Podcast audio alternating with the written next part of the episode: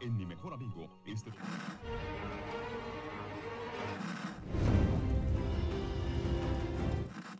nächste Stunde versetzt sie in eine Welt jenseits aller Vorstellungskraft. Sie überschreiten die Grenze in... Kinder, macht den Fernseher aus. Davon gibt's viereckige Augen. Ach so, jetzt war schon das Intro. Hallo auch. Ja, hallo. Hallo Achim. Hallo Dominik. Willkommen zurück bei Viereckige Augen. Ich glaube, so heißt der Podcast. Ja, äh, ich habe nochmal nachgeguckt. Zwei Jahre Pause. Fast. Ach, das letzte war dann ja auch Picard, oder? Ja, Anfang April oder so haben wir die, also Anfang April 2020, relativ zu Anfang der Corona-Pandemie. Ach ja, stimmt, das war, da war ja was. Gott sei Dank haben wir das schnell überwunden. Ja, so mehr oder weniger. Das, also das war, das war das Ende. Und jetzt hat uns, hat uns die neue Staffel Picard zurückgeholt, weil wir der Picard-Fancast sind, weil wir das so gut finden. Ja, besser vielleicht, kann man ja noch nicht sagen, als äh, Discovery, denn das haben wir ja irgendwie liegen lassen. Ja, ich habe jetzt bislang äh, auch noch keine Folge der neuen Staffel geguckt. Es hat mich noch nicht, äh, ja. Sind nicht sogar zwei Staffeln in der Zeit durchgelaufen? Ja, stimmt, doch, richtig. Die, äh, die dritte Staffel haben wir auch nicht geguckt. Und jetzt ist ja schon die vierte, glaube ich. Kann sein. Vierte oder fünfte. Es ist schon, es ist schon vorangeschritten. Ich kann es aber auch nicht genau sagen. Ich bin tatsächlich aber up to date, ja. Äh, und äh, noch eine ganz andere Star Trek-Serie ist gestartet. Ähm, äh, wie heißt sie? Äh, Lower Decks. Das ist auch passiert in der Zeit, ja. Schon, auch sogar zwei Staffeln schon. Ja. Na gut, okay. Und demnächst fängt wieder Game of Thrones an. Äh, alles kommt wieder. Ja, aber jetzt beschäftigen wir uns mit Picard und zwar der neuen Folge äh, Stargazer, die auf Deutsch heißt Stargazer. Nein, die Stargazer. Die Stargazer. Ja, okay. Das ist ja auch, äh, auch im Englischen ist es dann halt äh, mit in zwei Worten, um diese Doppeldeutigkeit, also der, der Sterngucker äh, oder ja, Sterngucker äh, hervorzuheben. Und im Deutschen ist es einfach nur das Schiff. Ja. Wie sollte man das auch irgendwie doppelt machen können? Ich wollte es nur mal, ich wollte es nur erwähnen einfach. Ja, danke. Ich hätte es auch äh, mir so nicht übersetzt. Stargazer ist einfach ein Schiff. Dass das eine Bedeutung hat, das ist mir fern geblieben. Ja, und es äh, startet schon direkt äh, sehr actionig äh, mit einem Cold Open äh, im roten Alarm. Hat mich sehr an ähm, Star Trek der Film erinnert. Also nicht The Motion Picture, sondern Star Trek 2009. Ach so. Okay, den habe ich nicht so sehr vor Augen. Ja, aber damit wird ja auf jeden Fall gleich klargesetzt, ähm, worum es zumindest in dieser Folge geht. Vielleicht. Oder was so der, der Ton der ganzen Staffel ja auch sein könnte. Viel Action. Ja, auf jeden Fall kein Schnarchtheater. Ja, ich, ob das jetzt die, den Rest der Folge auch repräsentiert, weiß ich nicht. Aber äh, ja, der Einstieg ist, der war auch richtig gut. Also hat mich direkt äh, gecatcht. Ich dachte erst, äh, es handelt sich hier, als ich was von Kadetten gehört habe, dachte ich, ah, das ist hier eine Simulation. Kobayashi Maru. Äh, genau, als ich dann noch noch Rios sieht man, glaube ich, auch noch. Ähm, ja, und Picard und die Mörderin. Wie heißt sie denn? Seven. Äh, also das ist nicht die Mörderin, also in anderer Weise schon vielleicht, ähm, Jurati. Jurati, genau. Das ja. die, die man auf der Brücke sieht. Ja. Ja, gut, dann kommt das Intro, glaube ich, ne? Ja, genau. Was ja auch nochmal ganz neu ist, ist auf jeden Fall sehr, sehr lang. Ich habe mir aufgeschrieben, sehr, sehr lang. Es hat, glaube ich, Elemente aus dem ersten auch noch. Ich hätte mir vielleicht den, den ersten, das erste Intro nochmal angucken sollen. Ich glaube, da war auch sehr viel mit Scherben gearbeitet worden, mhm. oder? Ja. Dass da irgendwelche Scherben runterfallen oder sich irgendwie bewegen. Das hat man hier auch wieder. Diese fallenden Scherben am Weinstock. Also das scheint irgendwie was mit, mit seinem Weingut zu tun haben. Man erkennt das Borgschiff, also man weiß natürlich nicht unbedingt, dass es ein Borgschiff ist, aber so Farbe und Eckigkeit deuten doch schon, es ist eine neue Klasse. Sagen wir so. Wir kannten bislang nur sehr, sehr geometrische Formen. Das ist ja eher irgendwie, ja, fast was Kristallines. Mhm. Genau, man sieht noch verschiedene Kristallformen, weitere, ähm, irgendwelche mechanischen Geräte. Ich glaube, die kennt man auch schon so ein bisschen aus dem, aus dem ersten Intro, wo wir gesagt haben, sieht so ein bisschen aus wie ein Energiekern oder sowas. Ähm, das ist so ein Raumschiff, was übers Wasser fliegt. Mhm. Sieht aus wie so ein kleines Shuttle oder sowas. Eine Sanduhr, die Borg Queen und am Ende Picard, dem man tief in die Augen blickt. Ja, er wirkte so ein bisschen deplatziert, so als er wirkte auch so ein bisschen verwirrt. Also wie Picard insgesamt in der Serie ein bisschen hm. verwirrt aussieht. So ein bisschen, äh, jetzt stellen wir den alten Mann noch da mal rein und dann, äh, ja. Ja, aber bleibt ja konsequent. Die Serie heißt Picard und sonst ja. hat man immer noch mal ein Schiff gesehen und in dem Fall sieht man dann ihn. Mhm. Ich habe mir aufgeschrieben, sehr lang und ähm, vom Ton her ähm, haben sie irgendwie versucht, mehrere Elemente da rein zu mixen. Da haben sie dann nochmal hier Picards Lied irgendwie nochmal deutlicher hervorgehoben. Hier das, ähm, was er gelernt hat mit der Flöte. Ja. Äh, das haben sie jetzt nochmal ein bisschen verstärkt, hatte ich das Gefühl. Oder mir ist es deutlicher aufgefallen. Äh, ja, äh, was ich komisch fand, dass man die Borg dann doch sehr deutlich gesehen hat. Ähm, ja, das hatte mich jetzt äh, äh im, bei dem Cold Open ist es ja auch schon, äh, dass man, dass man so einen Tentakel sieht, was irgendwo rein äh, in so eine Konsole donnert. Und dann dachte ich mir, ach, jetzt verraten sie jetzt irgendwie doch schon ein bisschen viel, habe ich das Gefühl. Aber wer den Trailer gesehen hat, hat ja. äh, schon diesen Hinweis deutlich bekommen. Äh, hattest du dir viele Trailer angeguckt oder alle? Ich weiß nicht, ob alle. Ich hatte zwei mindestens gesehen. Ich glaube, hm. so diesen ganz kleinen Teaser-Trailer, wo man gesehen hat, dass Q vorkommen wird. Und dann noch einen weiteren, vor hm. relativ hm. kurzem. Nach dem Intro geht es auf die Erde. Zwei Tage früher. Ähm, auf dem Chateau von Picard. Ja, diesen Kniff fand ich schon lame. Da dachte ich, da habe ich schon ein bisschen, da habe ich die Folge das erste Mal verloren mit äh, 48 Stunden früher. Ähm, weil äh, normalerweise funktioniert das ja, das ist erstmal ein furchtbares Klischee, ja. Ähm, und das funktioniert ja so, dass man dann dass sie äh, am Anfang in einer sehr verrückten Situation sind und dann na, plötzlich in einer ganz anderen Situation und dann, huch, wie, wie kommen sie denn dahin? Und das dachte ich, ist bei ist hier gar nicht so gegeben, weil man denkt sich, ja, beamt halt auf ein Schiff und dann wird das halt angegriffen. Das kann innerhalb von 48 Stunden passieren. Also vielleicht auch weniger. Ähm, deswegen ja, fand ich den Kniff jetzt nicht so originell mit den 48 Stunden früher und dass man da schon einen Vorgriff hatte. Hat jetzt keine Spannung bei mir ausgelöst. Was ja normalerweise passieren sollte, dass man sagt, ah, okay, wie kommen Sie denn jetzt wohl in diese Situation? Okay. Habe ich, mich, hab ich mich jetzt nicht gefragt. Ja, der Ablauf war irgendwie schon, schon klar. Er wird dann da irgendwie hingerufen, weil er ist ja, ja. irgendwie nicht mehr als Captain aktiv und er muss, er muss da irgendwie hinkommen. Das Wie war auch nicht so spannend, tatsächlich, ja. Nö, ist ja auf dem Schiff. Mit und Rios als Captain hat man auch schon gesehen. Ja, er wird ihn abholen, ne? Also für mich wäre es halt, was halt wirklich nur, es, es soll sich am Ende mehr oder weniger um eine Action-Serie handeln dass, dass sie da einfach schon mal so den Ton setzen. Mhm. Ja, jetzt sind wir auf jeden Fall sehr im beschaulichen äh, Frankreich ähm, in der Ernte. Mhm. mhm. Wir, wir, sehen Picards Feldsklaven, ähm, die unterstützt von Maschinen, ähm, ja, äh, die Weintrauben einsammeln. Ja, fand ich witzig. Also diese Weinlesemaschinen, die, die einfach die mhm. fertigen Reben hochbeamen. Äh, ja, witzige Idee. Allerdings sind das ja irgendwie sehr Kurzreichweite Beamer. also die müssen natürlich bestimmt vorher gescannt werden. Die Trauben sind die jetzt genau richtig. Ähm, ich weiß nicht, ob Picard dann noch vorher äh, Daten eingibt, was, was da jetzt genau gewünscht ist. Er probiert ja auch noch eine ähm, ist da irgendwie so rundum zufrieden, grinst die ganze Zeit.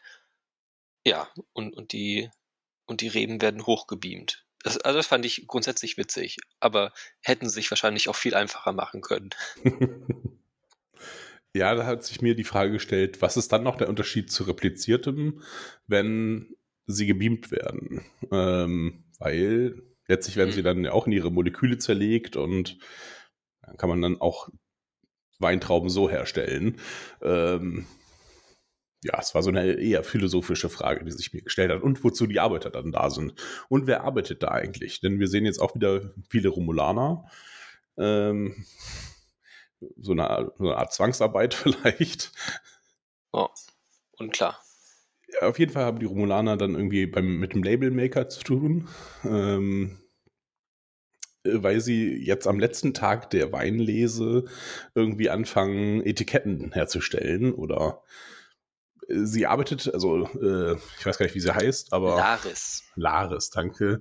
Äh, übrigens, äh, hat das sehr lange gedauert, ehe ich verstanden habe, wer diese Person ist. Warum wird denn mal auf diese Frau ge gefilmt? Wer ist das? Äh, ja, ich, ich kam mir vor, also die erste Viertelstunde kam mir vor, als wenn ich von Star Trek keine Ahnung hätte und ich weiß nicht, wer, wer diese Personen sind. Warum reden die miteinander? Ähm, ja, ich dachte erst, also, ob, es, ob es Diana Joy ist und sie, sie irgendwie lange Ohren bekommen hätte. Äh, wer ist diese Frau? Was, was, was wollen sie?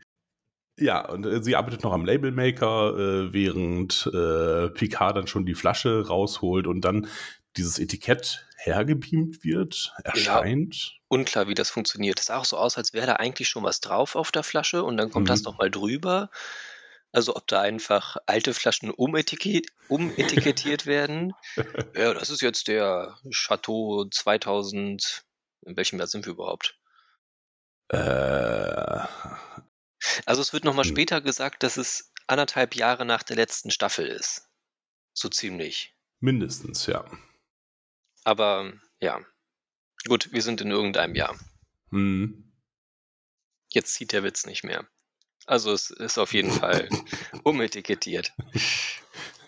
So sah es zumindest aus. Ja, und wird das jetzt hingebeamt oder ist da generell so ein, so ein Hologrammschild drauf, was man einfach bearbeiten kann, was natürlich Fälschern Tür und Tor öffnet.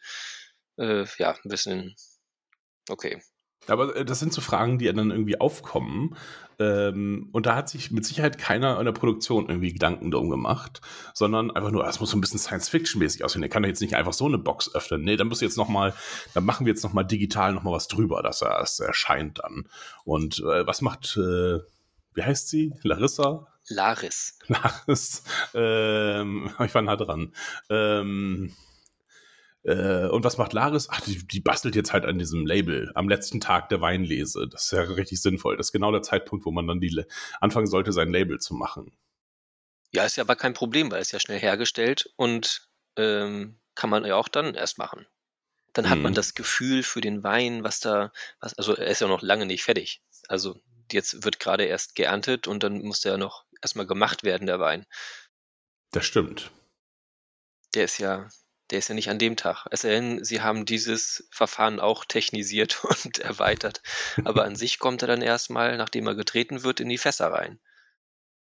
Deswegen sind die ganzen Helfer da. Romulaner-Füße äh, sondern vielleicht noch irgendwas Besonderes ab.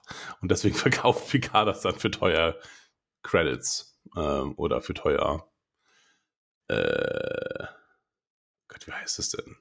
Äh, goldgepresstes Latinum. Latinum, genau. Vielleicht. Ja, okay, also ich habe auch nicht kapiert, wer diese Frau ist. Äh, dann im Gespräch, dann nach und nach, denn abends äh, öffnet sich eine Flasche Wein und dann erzählt sie, dass ihr, ihr Mann gestorben ist, äh, Jaban. An den konnte ich mich erinnern, äh, ich alter Sexist. Ähm, ähm, ja, und dass das ja jetzt schon anderthalb Jahre her ist. Und da dachte ich, ah, das sind seine, seine, seine Spionsklaven. Ah ja, okay. Ich konnte mich nicht daran erinnern, dass er gestorben ist. Nee, ich auch. Und ich konnte mich auch nicht daran erinnern, dass die jetzt ein Paar waren. Nee. Ich glaube, er ist auch gestorben, damit sie ein Paar werden können, einfach. Denn in der letzten Staffel ist das nicht passiert, da bin ich mir ziemlich sicher. Ja, doch, er hatte irgendwie so einen Kampf und es kann schon sein, aber es ist sehr vage. Allerdings ist auch alles aus der letzten Staffel sehr vage. Also ich wusste da auch ganz viel nicht mehr. Was nee, so glaub, passiert ja. ist. Also nach wie vor nicht. Du hattest in der letzten Folge ähm, die wir aufgenommen haben, angekündigt, du würdest die Staffel nochmal gucken, aber hast du wahrscheinlich auch nicht gemacht. Nein. Nein. Ja, du hattest es auch nur erwogen. Okay. Ja, also sie, sie sind da so emotional am Connecten. Sie hatten ja vorher in der Vorszene auch schon mal ein Auge aufeinander geworfen. Ähm, es, es kommt da dann jetzt auch zum ersten Mal zu, zu einem etwas tiefergreifenden Gespräch. Die große Frage, was treibt Picard an? Das ist ja auch irgendwie das, was sich, was sich alle da ja irgendwie fragen in der ganzen Folge. Und er sagt halt, die Pflicht ist das, was einem voransteht und alles andere muss sich einordnen. Sie, sie will ihn eigentlich. Also sie sagt, ja, ich habe ich hab, äh, meinen Mann verloren. Das ist aber kein Problem, weil bei den Romulanern ist es generell so, erst die zweite Liebe ist so richtig gut. ähm, damit, wird, damit wird die vorangegangene Beziehung geehrt. Warum auch immer das so ist, aber okay, ist ja, ist ja okay. Kann man so machen.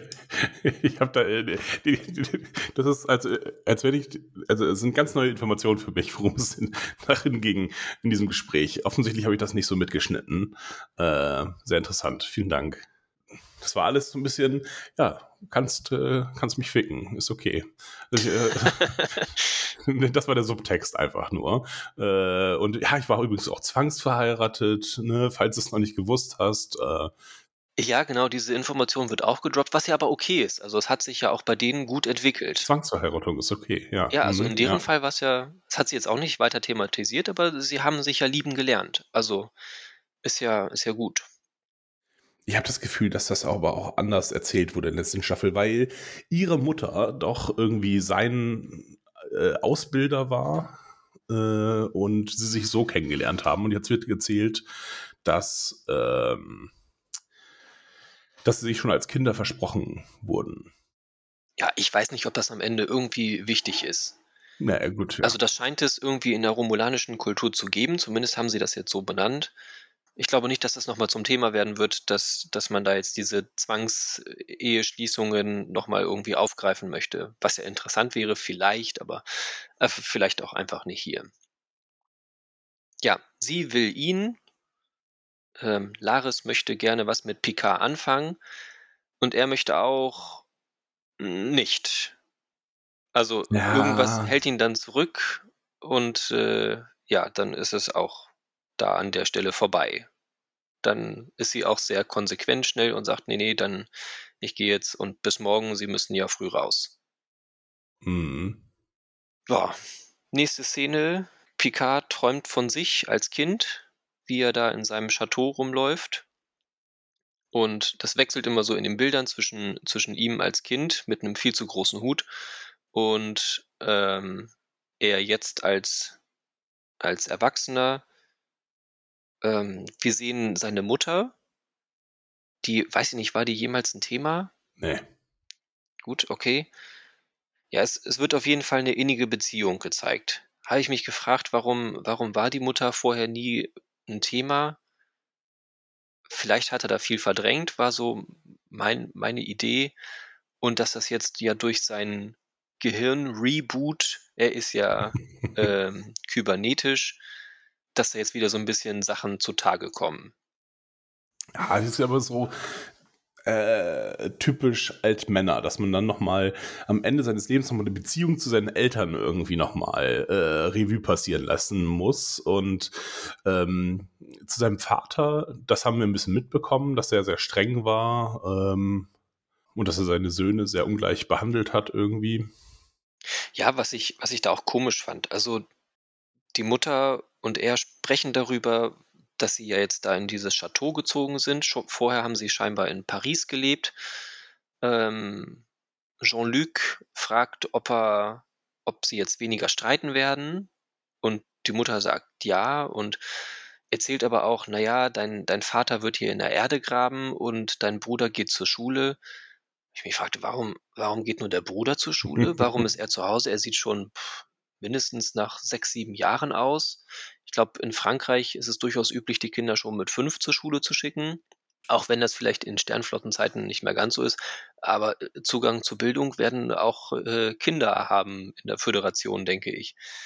ja, fand ich sehr merkwürdig und ah, sie, sie machen das auch so, dass ja, wir werden uns dadurch umso intensiver irgendwie die Zeit miteinander verbringen können. Es war irgendwie, klang so ein bisschen nach einer toxischen Mutter-Kind-Beziehung. Mhm. Also das war, weiß nicht, hat sich nicht so gut angefühlt von außen.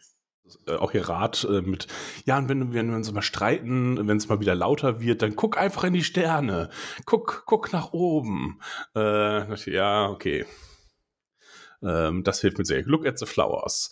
Ähm, und äh, ja, und dann sind wir auch in so ein paar Flashbacks dann ähm, zu entweder erfährt die Mutter Gewalt oder sie ist psychisch krank oder beides. Das eine bedingt das andere vielleicht. Ja, also generell wirkt es halt einfach wie aus, einem, aus einer anderen Serie, weil es nicht sehr Science-Fictionig ist. Also er sieht halt aus, als wenn er die 30er Jahre cosplayt. Ähm, mhm.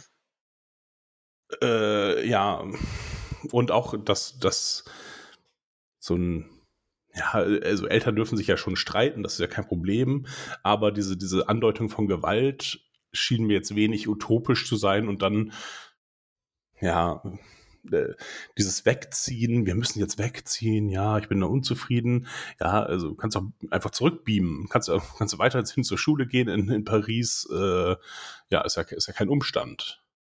Wirkt es so ein bisschen, wir flüchten jetzt in unser, in unser altes Landhaus und sind fernab von der Zivilisation und nun äh, passieren hier furchtbare Dinge, weil wir ja irgendwie eine toxische Beziehung zueinander haben.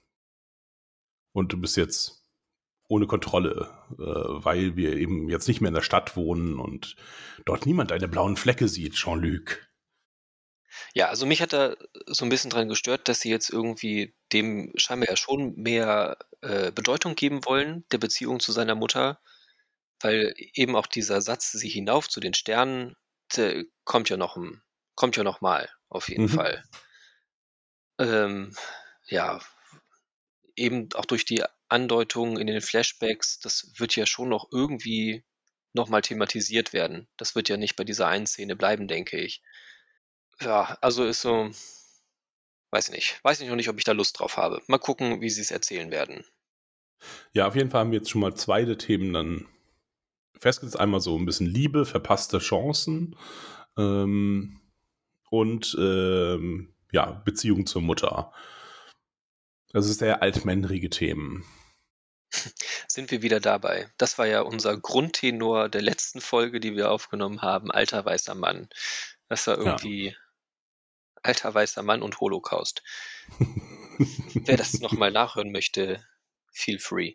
An den Holocaust kann ich mich nicht mehr erinnern, aber ja. Ja, aus dieser Szene fährt es dann, ähm, ja, fährt die Kamera zurück, weit zurück, ganz weit weg, also sehr weit weg. Ähm, und wir sehen mit einmal, wie sich eine, ja, ein Riss im Weltall öffnet. Zufällig gerade da, wo auch ein äh, Föderationsschiff ist. Also zufällig oder vielleicht auch nicht zufällig. Ein Raumschiff ja. der Akira-Klasse. Ah ja, sehr schön. Mhm, danke. setzt das irgendwie so ein bisschen mehr oder weniger erstmal aus Gefecht, außer Gefecht, können aber dieses Schiff kann die Sternflotte rufen und er bittet Anweisungen.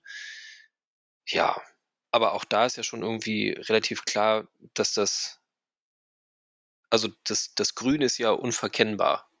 Mhm. Das Grün dieser Raumspalte. Also eigentlich sollte ja jeder sofort stutzig werden. Also dieses Grün ist ja eindeutig.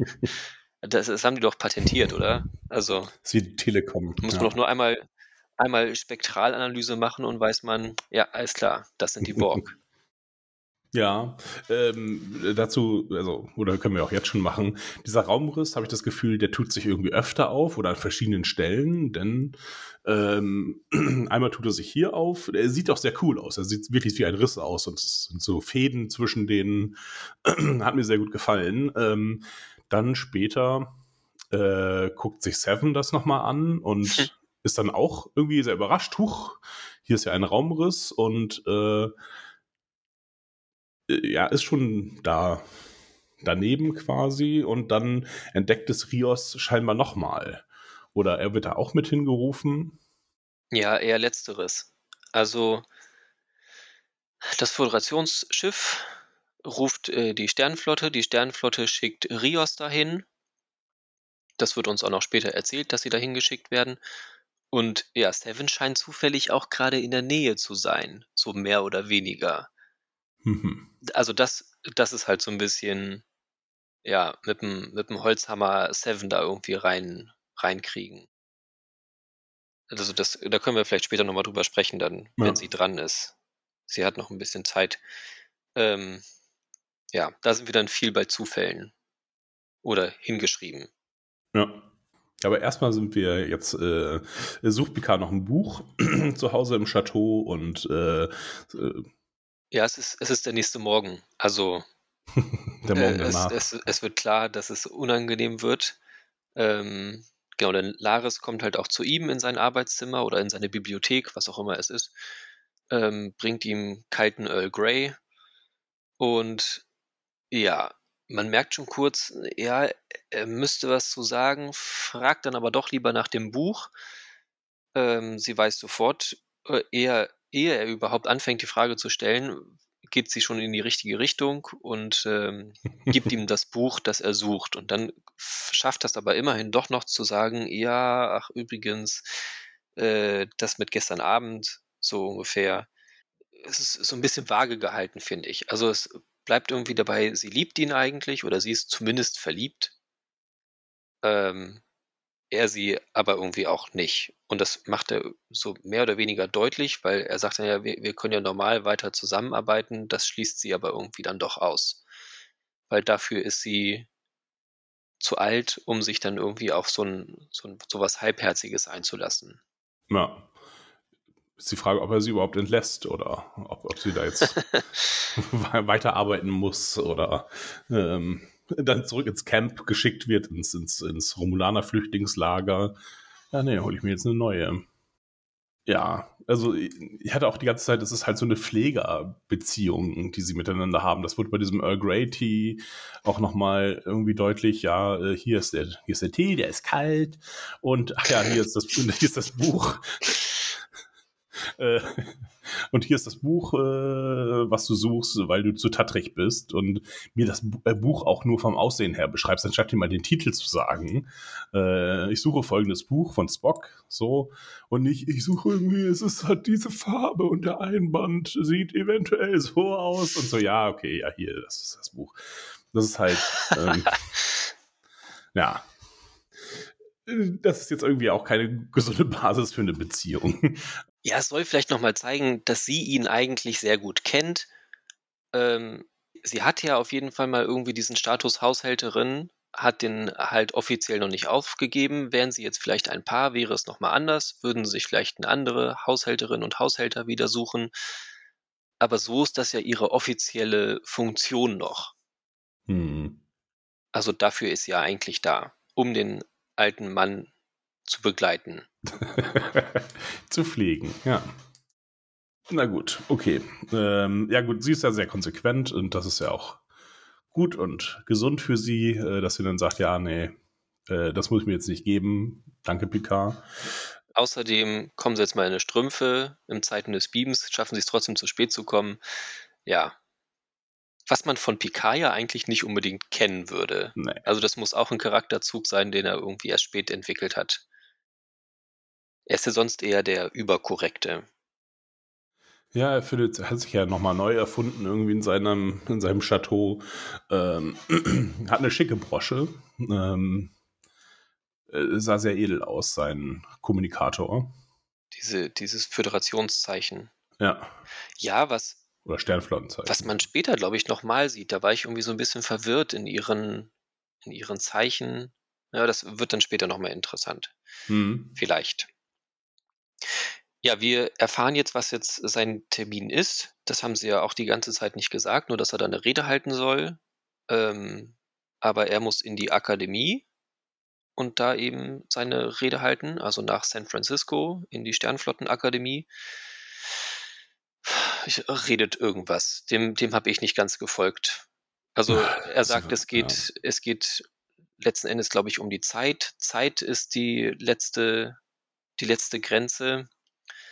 Ähm, was, was relativ spannend ist, von daher, dass diese, diese Final Frontier, die kennen wir aus Star Trek 5 oder 6. Mhm.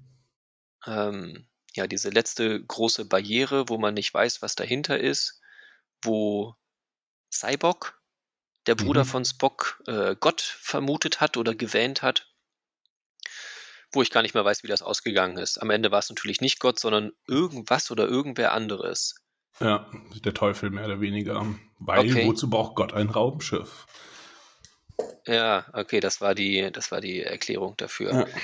Ähm, ja, diese letzte Grenze oder die große Barriere wird in Star Trek Discovery gerade wieder aufgegriffen. In der hm, aktuellen hm, okay. Staffel. Also von daher, und äh, Discovery bezieht sich auch ein bisschen auf Picard. Ähm, weil sie da auch einen Androiden erschaffen und da eine Seele hineintun oder ein Bewusstsein und da nehmen sie Bezug auf eben, dass das auch mit Picard schon mal gemacht wurde. Wird da auch namentlich erwähnt. Aber hier setzen sie es dann jetzt im Gegensatz, dass das nicht irgendwie diese Grenze, die tatsächlich existiert, ähm, die diese letzte Grenze ist, sondern dass es am Ende eigentlich um die Zeit geht und um vertane Chancen und dass man da nicht nochmal was dass man die nicht nochmal ähm, wahrnehmen kann oder dass man eben nicht die zweite Chance hat oder dass man vielleicht doch irgendwo eine zweite Chance hat. Das ist das, wo ich raus bin. Ja, ich auch. Seiender alter Mann. Und zur, um zur letzten Grenze zu kommen, ich glaube, es ist auch eine der ersten Star Trek Originalfolgen äh, mit Charlie X, wo sie äh, die Grenze das erste Mal überschreiten äh, die Grenze der Galaxis äh, und dadurch Charlie X halt so Superpower, äh, Superkräfte bekommt ähm, und psychologisch instabil wird. Also irgendwie gibt es diese Grenze häufiger und sie verschiebt sich. Mhm. Okay, äh, ja, ich habe mir jetzt auch nur Seiern der alter Mann aufgeschrieben, der irgendwie was erzählt und dann ein bisschen sehr ohne Zusammenhang, so mittendrin einfach mal, ach ja, PS, hier ist Elnor und der ist jetzt Kadett, äh, klatscht alle und dann ist es, mir war es auch direkt äh, fremd unangenehm, denn ja. Elnor hat keinen Zeitpunkt, wo er sich wieder hinsetzen kann. äh, denn dann geht es irgendwie wieder zurück zur Originalrede. Ähm, ja, meine Mutter hat auch übrigens gesagt und ach, Picard gibt auch noch so ein bisschen an äh, mit seiner Familiengeschichte. Und dann kenne ich noch die Person, die ist sehr wichtig und die Person ist auch sehr wichtig. Und äh, ja, während Elnor dann noch so rumsteht und sich nicht den richtigen Zeitpunkt erwischt, um sich wieder hinzusetzen. Ja, ja das, das ist mir auch aufgefallen, dass er den Moment sehr dolle auskostet. Also vielleicht findet er es ja auch sehr gut, da so kurz im Rampenlicht zu stehen. Äh, grinst ja auch ein äh, bisschen blöde überall hin.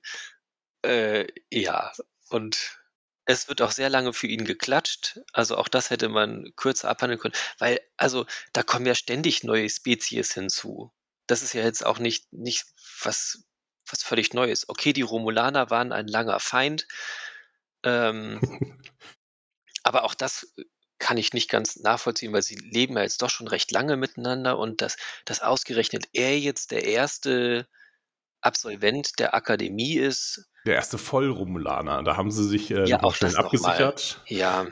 Äh, wo ich dachte, das ist ja, was für ein Rassismus ist das denn? Ähm, aber ja, also ich glaube in Star Trek 2 ist es, da gibt es halt einen Halbromulaner. Zwei? Ja, doch, Zorn des Khan. Ähm, ja, da wird ein Halbromulaner erwähnt und, naja, die halbe Sternflottensicherheit besteht ja aus Romulanern vermutlich. Äh, Commander, Commodore O äh, zum Beispiel, aber sie ist ja nur halb Vulkan, äh, halb Romulanerin. Ähm, ja, wahrscheinlich die Sternflottensicherheit hat ihn schon mal engagiert. Der wird als nächstes unser Chef werden, garantiert. Ja, fand ich, fand ich auch irgendwie deplatziert. Es, es ging am Ende nur darum, ihn zu zeigen, er ist auch noch da und er ist jetzt in der Sternflotte. Als Offiziersanwärter oder wie auch immer. Als Kadett einfach. Ja, Ruffy sehen wir auch noch. Genau, die sitzt, die sitzt neben ihm. Ähm, genau, bei dieser Rede ist ja nochmal wichtig, vielleicht auch, dass er der letzte Picard ist. Dass da auch nochmal darauf hingewiesen wird, also scheinbar auch die anderen ähm, Abzweigungen der Familie, also seinem Bruder und er hatte ja noch einen Neffen, die sind ja irgendwie auch gestorben. Verbrannt, ja. Ähm, und ja, er hat selber keine Kinder. Der Zug ist jetzt auch abgefahren. Es wird keine Picards mehr geben. Also, was, wo er sich ja auch nochmal so, so besonders herausstellt. Also, mhm. so ein bisschen, ja, ihr müsst jetzt auf mich aufpassen, weil nach mir gibt's, gibt's sowas Gutes, gibt's nicht mehr. weil er ist ja, und da können wir auch nochmal wieder auf dieses äh, genetische Thema eingehen. Also Picards, die haben immer was Gutes hervorgebracht. Ja, aber das hört jetzt auf. Und danach seht zu, wie er klarkommt. Nun müsst ihr selber klarkommen, Kinder. Ja. Ja.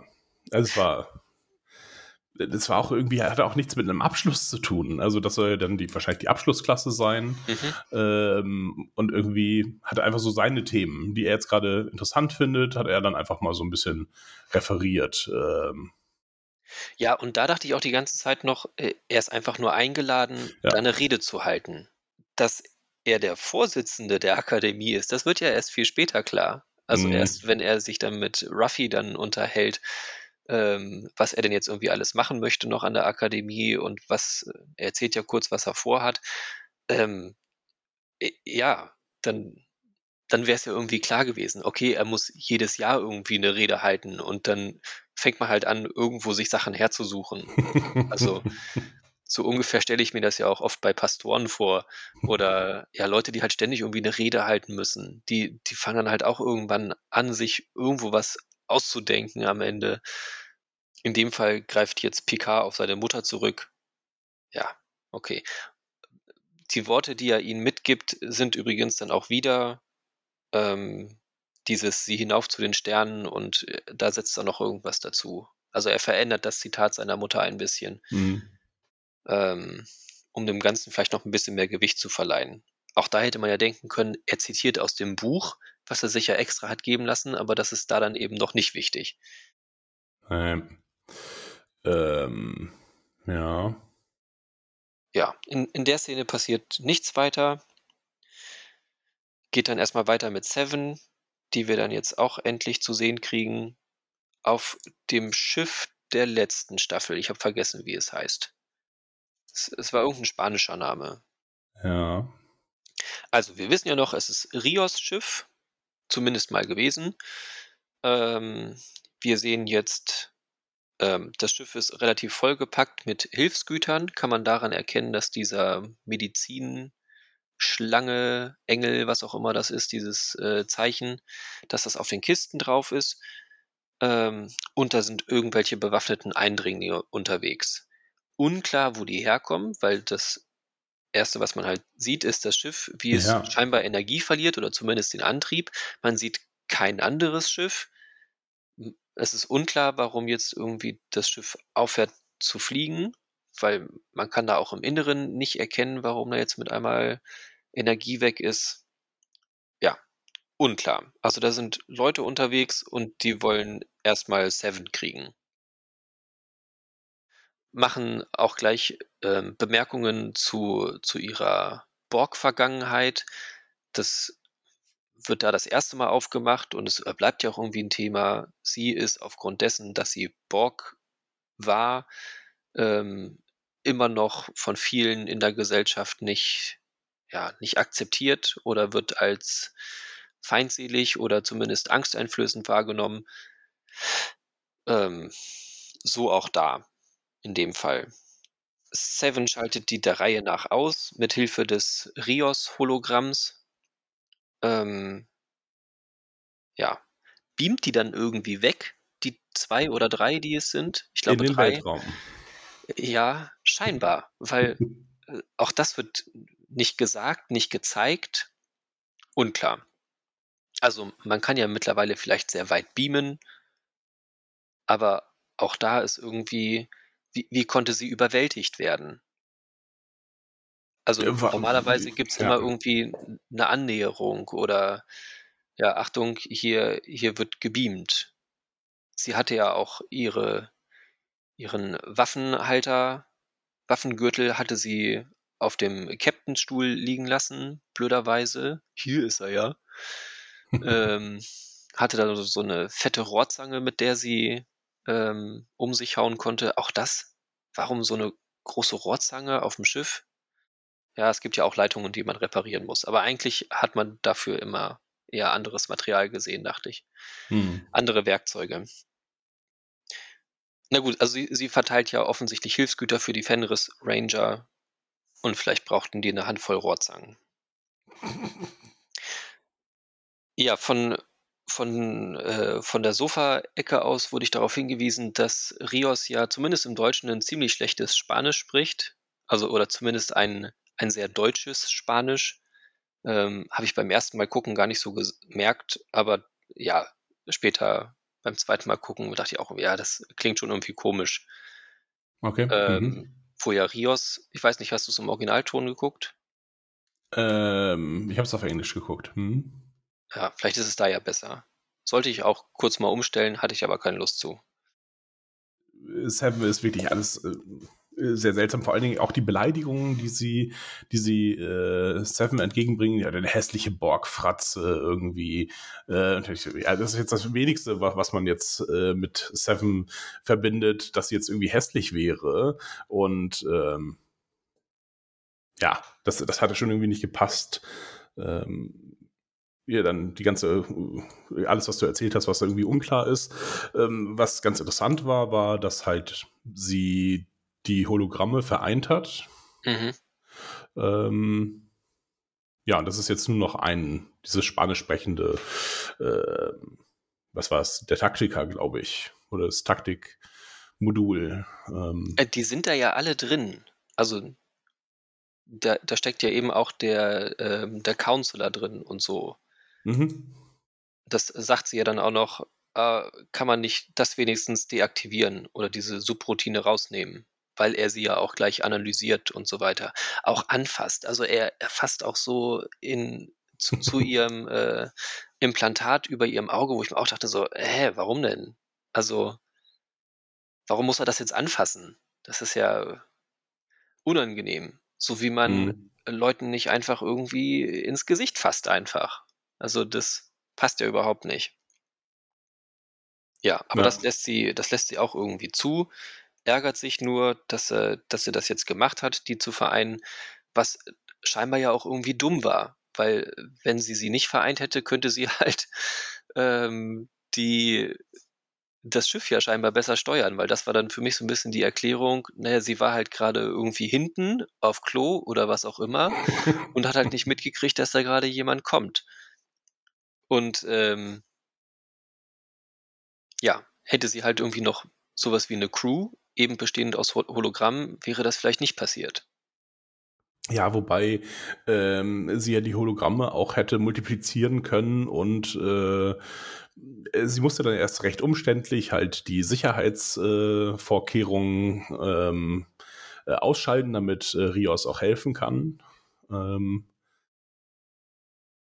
ja, das fand ich alles, äh, hätte sie auch gleich direkt rausbeamen können die Gefahr habe ich da nie so ganz gesehen. Und Rios äh, hilft ihr dann auch nur so halb. Also er verprügelt zwar eine, wirft sie dann aber in den Weg und also wirft, die, wirft sie quasi Seven vor, sodass sie auf Seven schießen kann wieder. Ähm, ja. Dachte ich mir, äh, so ganz beschützend war es jetzt nicht. Ja alles, das hat mir nicht, hat mir überhaupt nicht gefallen. die ganze Szene und auch dieser, auch wieder dieses, das Thema mit dem Holzhammer äh, kurz noch erwähnt. Ja, das hatte ich wahrscheinlich bei dem, bei deinem Aufbau deiner Beziehung hatte ich das wahrscheinlich sehr gehemmt, äh, dieses Borg-Implantat. Ja, ja, ja. Ähm, also ja, das ist zwar ein Thema für Seven auch immer gewesen, irgendwie ihre Beziehung zu dem Borg. Ähm, die kommt ja später auch noch mal äh, deutlich hervor, was für eine Einstellung sie zu Borg hat. Ähm, warum das jetzt in so einer Szene jetzt nochmal erwähnt werden muss, weil also ich weiß auch nicht, wie das Hologramm dann um sein in dem Moment gerade auf das Thema kommt. Weil sie beleidigt wurde oder das kommt aus dem Nichts heraus. Hat das Hologramm, ja, das hat dir wahrscheinlich auch nicht bei den Beziehungen geholfen. Ja, kann ich nicht sagen. Ja. Äh, eventuell, dass sie, dass sie das oder auch, dass sie, dass auch sie alleine unterwegs ist, das wird ja auch nochmal dann Später von mhm. wem anders aufgegriffen, von Ruffy aufgegriffen. Ja, denn ich glaube, auf die Beziehung wird ja eben auch so ein bisschen angespielt da schon. Was mir auch beim ersten Mal gucken wieder nicht klar war. Ich hatte vergessen, dass Ruffy und Seven ja irgendwie ganz am Ende der letzten Folge ein Techtelmechtel angefangen haben. Ähm, sie haben Händchen gehalten, ja. Ja. Am Picknicktisch. Genau, während sie Wasser getrunken haben. es war, war ein bisschen unklar. Es, äh, genau, kommt dann dazu, dass diese Subraumverzerrung auftaucht. Ähm, Hologramm Rios sagt auch, was, was da alles so grob dazugehört. Subraumverzerrung mit Tachyonen, glaube ich, Ausstoß. Tachyonen ist ja schon irgendwie immer so ein bisschen Zeitreise. Und da dachte ich mir so, ja, ihr seht die Farbe, ihr hört hier Tachyonen. das ist nicht neu, dass die Borg irgendwie mit Hilfe von Tachyonen durch Zeitreisen und Risse erzeugen oder, oder Zeitspalten könnte euch jetzt schon mal irgendwie klar werden. Also ich dachte, dass sie wenigstens sofort sagt, alles klar, da ist Borg. Hm. Sie ist zumindest interessiert. Aber da sind wir halt da. Ich dachte auch, sind die jetzt direkt vor dieser Spalte oder ist das jetzt einfach auf den Langstreckenscannern aufgetaucht oder hören Sie nebenbei den Föderationskanal ab und haben da auch das Datenpaket bekommen? Ähm, keine Ahnung, als Warnung, Achtung, hier in diesem Sektor bitte nicht durchfliegen, weil hier ist ein großer Riss. Nicht, dass sie stecken bleiben. Schlaglicher, ja. ja. Großartig fand ich dann aber die Frage von Seven, was ja irgendwie eigentlich die ewige Frage in Star Trek sein müsste. Was ist das denn? Sie sind da in einem riesigen, unendlichen Weltall unterwegs. Naja, es hat Enden. Ähm, treffen auf viele neue Sachen und immer wenn sie irgendwie was sehen, was sie nicht kennen, was ist das denn? Als, Hä? Das habe ich gar nicht erwartet. Weiß nicht. Und da merkt man halt, sie hat keine Crew. Es ist halt niemand da, der irgendwie scannt und analysiert. Sie ist natürlich auch auf keinem Wissenschaftsraumschiff. Das kann man noch dazu äh, ihr zugutehalten. Weiß nicht. Ich fand das ein bisschen komisch. Ja, vor allem ist es ein Riss. Ich meine, es sieht auch aus wie ein Riss und was soll es sonst, also, ja, keine Ahnung. Es, es, hat die Farbe grün. Was soll es sein? Vor allem hat sie das ganze Wissen der Borg ja auch. Wie geht's weiter? Äh, wir kommen zu irgendeinem Planeten. Keine Ahnung. Die ganze Zeit wurde Ach gesagt, so. wo wir uns befinden, oder es wurde gezeigt, wo wir uns befinden. Jetzt kommt da so ein komischer rot-weißer Planet und auf diesem Planeten sind Soji. Ist es überhaupt Soji? Ich war mir nicht mehr ganz sicher. Ja, ja. Es waren ja Zwillinge und die eine war Soji und die andere war Dash. Ach, stimmt. Dash, Dash. ich. Ja. Aber ich glaube, in dem Fall könnte es Soji sein. Der Dash äh, wurde ja getötet. Äh, okay. Das hat ja, das hat ja Staffel 1 äh, irgendwie dann aktiviert. Ja, okay. Soji und Jurati sind, wie gesagt, bei irgendwem, die sich auszeichnen, dass sie keine Haare haben. Zumindest optisch. Kennst du die Rasse nicht? Das ist ja unglaublich. Nein. Äh, Star Trek The Motion Picture. Ähm, das ist die Rasse, von der Alia stammt. Ah. Äh, die so hübsch sind, dass sie, weil sich die ganzen Star Trek, das ganze Star Trek Personal nicht äh, zusammenreißen kann, ein Eid des Zölibat ablegen muss, damit ähm, äh, hier niemand missbraucht wird oder unfreiwillig äh, Sex hat. Genau, okay. äh, Ald Alderaner oder so, keine Ahnung. Irgendwas mit der A. Alderan wäre Star Wars. Aldebaran, vielleicht. Wird, glaube ich, auch nicht nochmal explizit erwähnt. Ja, hätten sie einfach dazu schreiben können. Also, wenn der Planet da irgendwie in sich kommt, bei, bei dem Chateau haben sie es ja genauso gemacht, obwohl wir das letzte Staffel gesehen haben. Das hätten wir mhm. einordnen können. Warum sie es da dann nicht machen, war mir unklar. Ja, Jurati ist betrunken. Deltanerin. Also Deltaner sind es dann offenbar. Okay. Ähm, sie wird angeflirtet, während Soji gerade irgendeine Rede hält Ähm, sie ist also scheinbar in diplomatischer Mission. Ähm, erwähnt auch nochmal, dass sie kybernetisch ist, dass es ja aber kein Problem mehr ist. Erzählt dann auch irgendwas mit, mit äh, Muttersprache, beziehungsweise ja, sich in der Sprache zu unterhalten, ähm, die die anderen kennen, dass man da keinen Dolmetscher braucht. Ja, weiß nicht. Das war irgendwie belangloses Geschwafel für mich. Habe ich mir nicht weiter angehört. Scheint auch nicht wichtig zu sein. Also Jurati ist dann die, um die es erstmal geht. Sie ist betrunken, wird angeflirtet. Und da fangen dann auch so an, sich die ersten Rätsel aus der letzten Staffel zu lösen. So viele offene Fragen, die wir hatten. Am Ende der letzten Staffel war ja Jurati auch mit einmal mit Rios zusammen.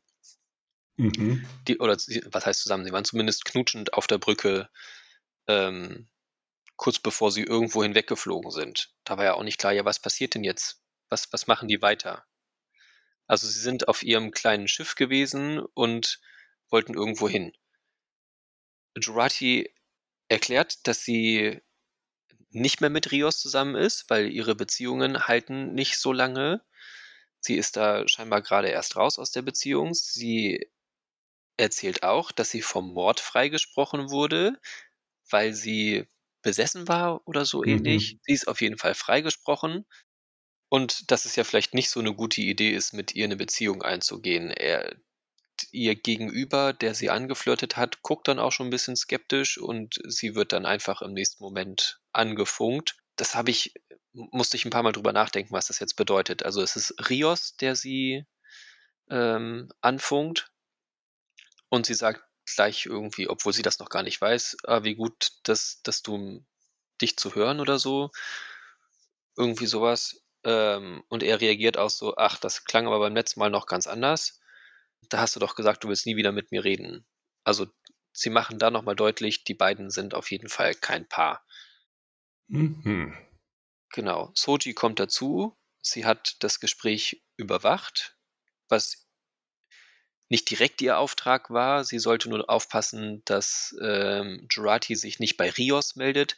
Andersrum war das natürlich eigentlich nicht gedacht, aber äh, Soji erklärt es so, dass es naja, noch innerhalb ihres Auftrages lag, einfach da auf äh, ihre Freundin Jurati aufzupassen.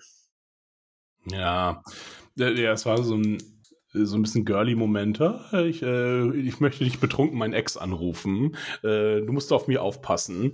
Ähm, ja, was ich irgendwie auch unpassend und da habe ich auch nicht verstanden, sind die jetzt nicht zusammen auf diesem Planeten gekommen? Ich dachte, also Rios hätte sie dahin gebracht. Mhm. Und in dem Gespräch schien es aber so, als wenn er sich einfach so aus dem Nichts heraus meldet. Ähm, ja, das hat irgendwie nicht zusammengepasst, während sie dann ja dann hochbeamt und äh, dort dann auch den Platz neben ihm einnimmt als Counselor, weiß ich nicht. Sie trägt auch keine Uniform. Unklar, was sie ist. Sie ist, sie ist ja Wissenschaftlerin. Ja.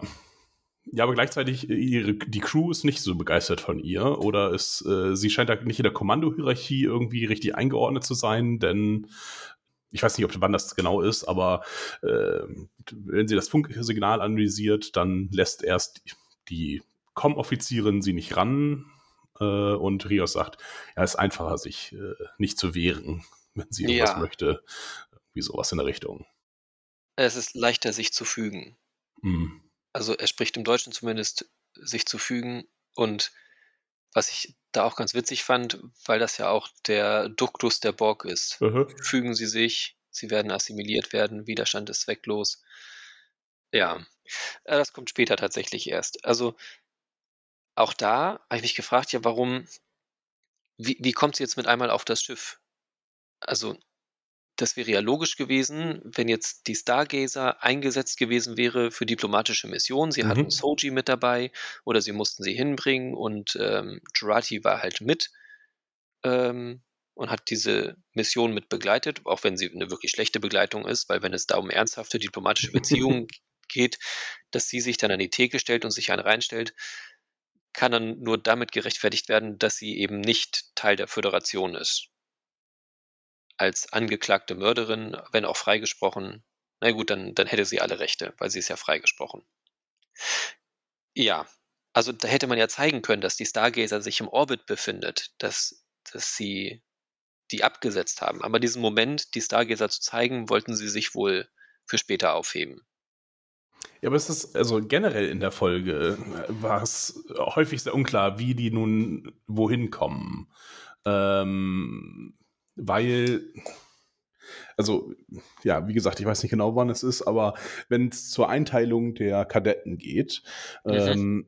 ähm, dann äh, gucken sie sich ihre Schiffe an und laufen dann durch so einen Transporter und dann ja, wohin geht's dann? Geht's dann auf das nächste Schiff, was sie dann so hintransportiert? Kommt die, ist die äh, Stargazer wieder zurück zur Erde von Delta äh, und holt sie ab? Oder werden sie dahin transportiert? Es schien alles so, als wenn alles nebenan ist und sie da eben schnell hinbeamen könnten. Ja. Ähm, ja. Das hat mich die ganze Folge irgendwie irritiert, wo nun was liegt eigentlich und wo nun die Leute sind. Ähm, ja, und es schien ja auch so, äh, als wenn die Stargazer, also wenn dieser Riss jetzt eben nicht neben diesem Planeten ist, sondern wieder weit draußen und die Stargazer ist dann dahin geflogen oder ja. war schon da und äh, braucht jetzt nun Hilfe.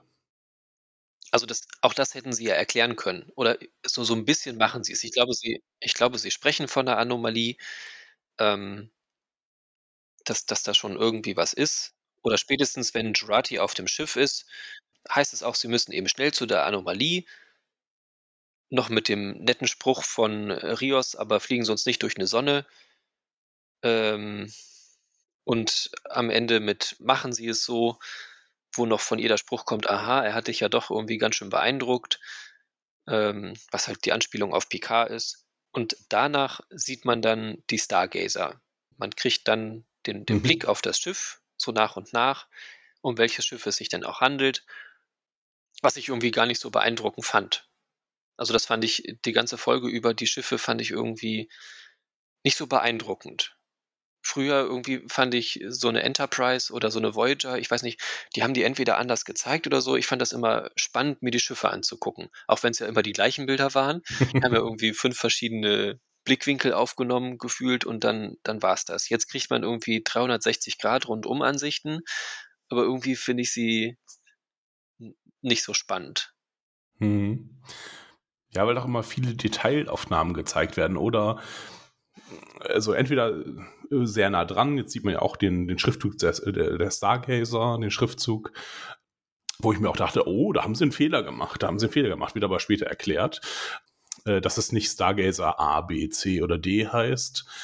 Äh, ja, dass sie dann äh, viele Detailaufnahmen haben und dann immer irgendwie im Gegenlicht. Also man sieht dann immer nur den Umriss oder den Schatten des Schiffes, äh, wenn man von hinten dann äh, das Schiff sieht und mit den vier Warp-Gondeln. Ähm, und dadurch erkennst du halt wieder nichts von dem Schiff an sich. Also ich, die Form des Schiffes ist mir jetzt auch nur, dadurch, dass ich die alte Stargazer kenne, ähm, schätze ich, wie es ausschaut, aber so war es jetzt nicht ganz, es war nicht in Gänze zu erkennen, das Schiff. Wenn ich mich richtig erinnere, oder ich habe es nicht gesehen. Ja.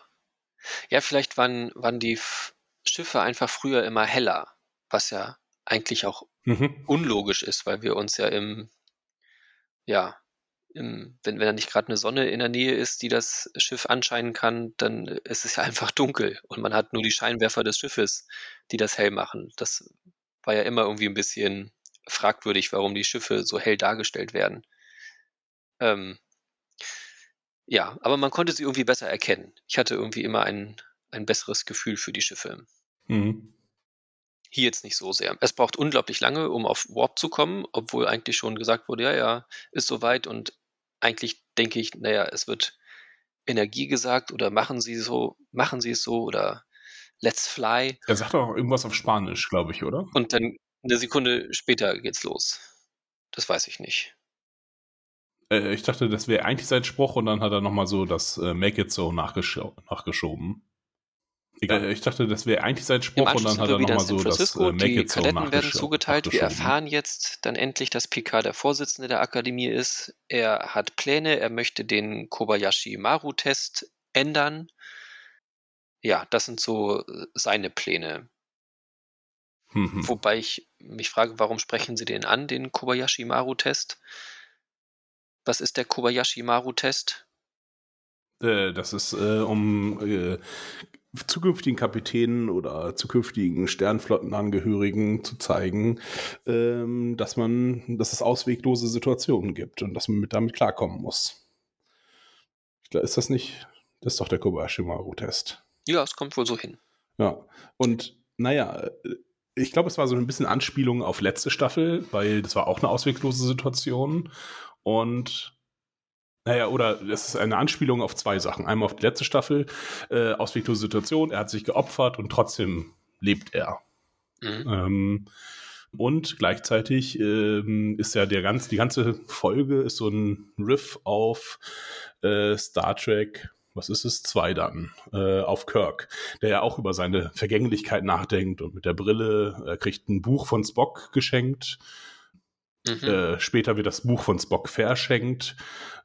Dann ja auch über Familie und verpasste Chancen. Also bei Kirk war es halt, oh, ich habe ein Kind, von dem ich nichts wusste.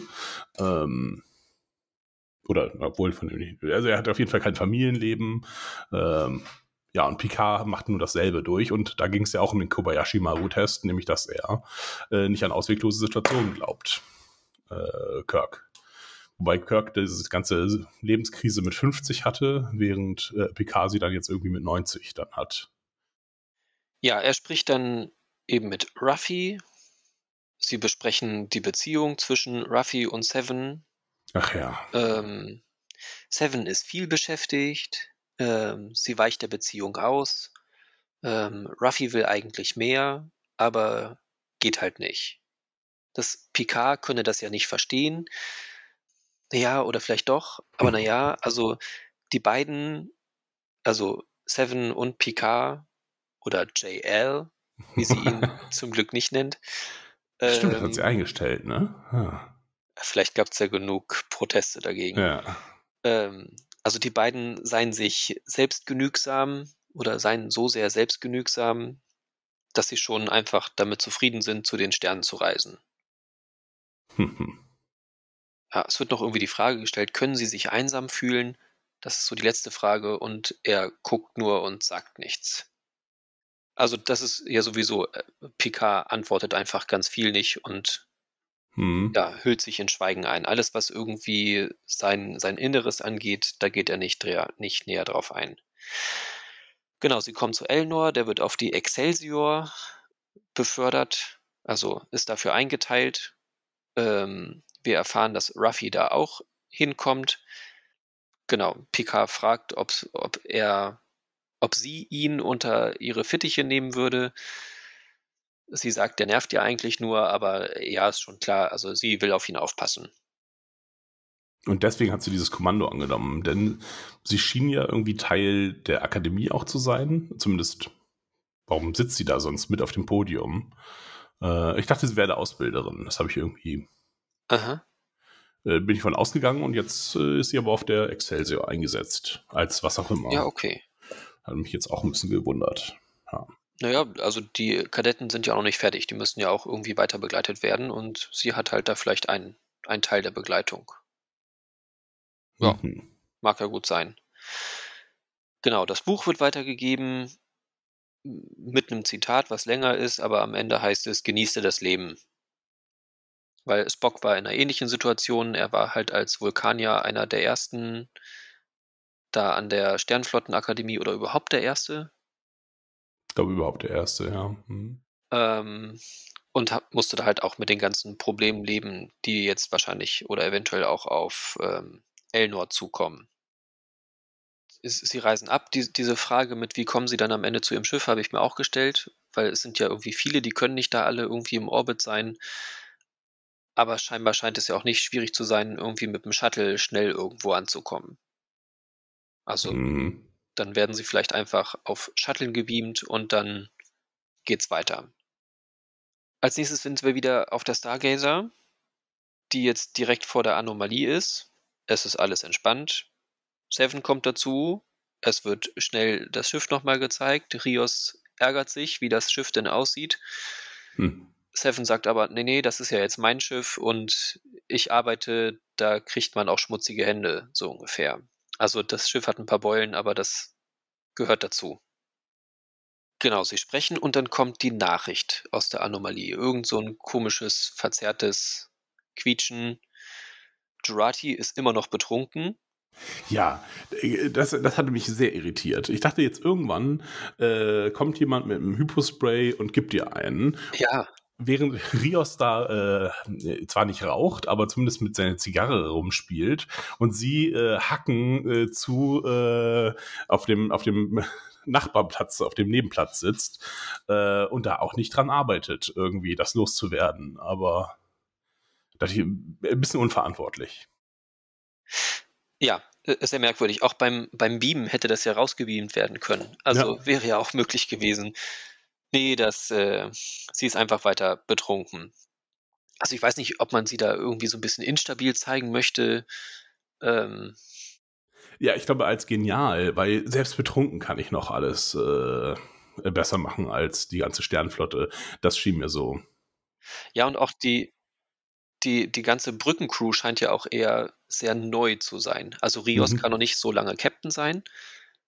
Er hat noch keine Beziehungen zu den Leuten, scheint mir, ja. Mag gut sein. Auch die scheinen irgendwie alle relativ neu zu sein. Ähm, weil bei dem Fliegen sie uns bloß nicht durch die Sonne ist ja auch irgendwie so, pff, ja. Mm, passen Sie auf. Ja. Kein Kratzer am Lack, ne? Das ungefähr. Ist ihm ja wichtig, auch bei seinem ehemaligen Schiff. ja, also das, das, das sind spezialisierte Leute, auch die, die Offizierin, die da die Nachricht irgendwie entschlüsseln oder damit eigentlich beauftragt wäre, die, die ist ja eine Spezialistin dafür. Jurati ist es ja eigentlich nicht. Und sie visualisiert das einfach nur mal, was ja, dachte ich, irgendwie Standard ist, und nimmt das dann so ein bisschen auseinander. Auch da ist die Frage, mhm. wir wissen ja, wer dann, wer es dann ist, wer dahinter steckt, warum machen die da so ein Gekreisch? Warum können die nicht anständig die Botschaft durchschicken? Warum muss das so klingen? Mhm es wird zwar nicht gesagt, aber es würde ja Sinn machen, wenn das ein Schulschiff wäre. Ähm, weil in der äh, roten Alarmsituation am Anfang hören wir ja auch Kadetten auf die Brücke. Warum jetzt, warum werden die Kadetten jetzt dahin geschickt, wenn es jetzt nicht, vielleicht sind es ja alles Kadetten. Das würde ja irgendwie eher Sinn machen. Mhm. Halt wie die, äh, was war es denn, diese, die Feindklasse ähm, in äh, Deep Space Nine. Da gibt es ja auch ein Schiff, was dann äh, von der Red Squad ja. Äh, Red, Red Squadron äh, gesteuert wird. ja.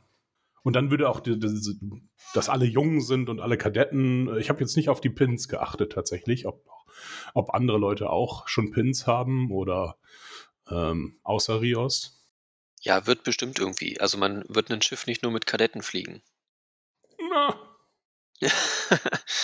bei, bei der Star Trek Sicherheit weiß man nicht. Ja, okay. Dann ist es aber später merkwürdig, dass es das Flaggschiff bleibt, wenn da noch andere Schiffe ankommen, wie zum Beispiel die Excelsior, die bestimmt ja. keinen, die, die ja eher so Flaggschiff-Aufgaben übernehmen könnte. Es wird noch gesagt, die Nachricht ist Chaos, was natürlich gegen die Borg spricht, weil da ist ja alles klar und geregelt und alles einheitlich. Die Nachricht ist, helfen Sie uns, Picard. Äh, somit kommen wir wieder zu ihm. Genau, Picard drückt sich aber lieber irgendwo auf der Erde rum. Wissen wir, wo das ist? Ich glaube, in San Francisco soll es sein, ja. Er geht in eine Bar, Nummer 10. Ich weiß nicht, sie zeigen das nochmal so offensichtlich. Vielleicht ist es ja irgendeine besondere Bar oder ob man die schon aus irgendwas, aus irgendwelchen anderen Folgen Nein. kennt. Nein. Äh, wie hieß denn Guidance alte Bar? Ach, 10 vorne. Ja. Das ja, ist 10 hinten. Aber das sieht eher nach, ja genau, es sieht nach 10 hinten aus, ja. Ja, okay. 10 vorne, weil es auf Deck 10 war und das war Ganz dann vorne. die Sicht, die Sicht nach vorne gerichtet vom Schiff aus. Ja gut, ähm, äh, die, diese Szene hätte man sich auch komplett schenken können. Also alles, was da passiert, ist absolut belanglos. Es ist nur Gefühlsduselei. Ähm, es wird noch kurz gesagt, äh, dass sie ja beide so alt sind, obwohl sie ja eigentlich viel, viel langsamer altern müsste. Sie sagt aber, sie entscheidet sich dazu, älter ja. zu werden. Warum auch immer. In ihrem Gespräch, es geht um Liebe. Er sagt, er ist eigentlich zu alt dafür. Ähm, ja. Irgendwie kommt es auch nicht so richtig voran. Es gibt dann nochmal die Anspielung auf die Borg. Sie sagt irgendwann, es gibt Schlimmeres als tot zu sein. Das wissen sie ja genau. Also das war für mich so die, die Borg-Anspielung, weil, mhm. weil das ja für ihn das Allerschlimmste ist, was er erlebt hat. Ja, wir haben doch nochmal so Anspielungen auf seinen künstlichen Hintergrund, ähm, dass er jetzt halt auch Androide ist, wenn er sagt, äh, sie zeigt auf sein Herz, ob künstlich oder nicht. Und klar, sie meint damit also vielleicht sein künstliches Herz, aber auch insgesamt, er ist ja jetzt insgesamt künstlich. Also. Ja. Ähm, ja, und es war auch alles sehr untypisch Geinen, fand ich, weil Geinen normalerweise sehr weise war und jetzt hier spricht sie einfach nur so Sachen an. Ja, ich habe nie verstanden, warum sie sich nie verlieben konnten, Picard oder so. Ähm, irgendwie, ich habe mir war es auch irgendwie müßig, äh, mir die Szene nochmal anzugucken, um zu verstehen, worum es da geht. Schien mir auch einfach nur so zu sein, ja, ich, ich erwähne nochmal, dass Picard jetzt irgendwie unzufrieden ist. Oder dass er, wir müssen das Gefühl bekommen, dass Picard unzufrieden ist. Ja, er erzählt, er will Sachen aufzählen, ähm, was ihn ja. irgendwie angetrieben hat. Also ich fand die Szene ein bisschen seltsam. Also es war doch eigentlich rein Fanservice, oder? Ja. Die hat doch nichts weiter zu tun gehabt, als nochmal in die Kamera zu gucken und äh, ach ja, Whoopi Goldberg lebt auch noch und ja, das war's. Also es hat die Handlung nicht vorangebracht, weil ähm, sie, sie sagt, wir, wir müssten über Liebe sprechen jetzt, weil das haben wir noch nie getan. Hm. Also sie sagt das nicht so ganz deutlich. Es, sie scharwenzelt da auch so ein bisschen drumherum. Ach, dieses eine Thema, das haben wir noch nie besprochen. Das kann ja eigentlich gar nicht sein. Aber jetzt machen wir es auch nicht. Hoch die Tassen und gib ihm. Das war's. Ja, und sie fragt ihn danach, warum haben sie Angst vor der Liebe, mehr oder weniger? Sie haben so sonst von nichts Angst. Äh, sie haben Schlimmeres erlebt als den Tod.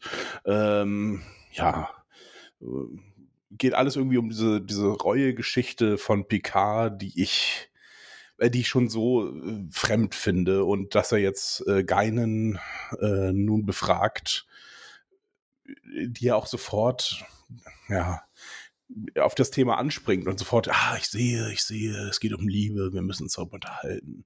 Ähm, das fand ich insgesamt einfach albern, unnötig, ja, und Fanservice. Ähm, wüsste nicht, wie das jetzt nochmal äh, jetzt reinspielen sollte.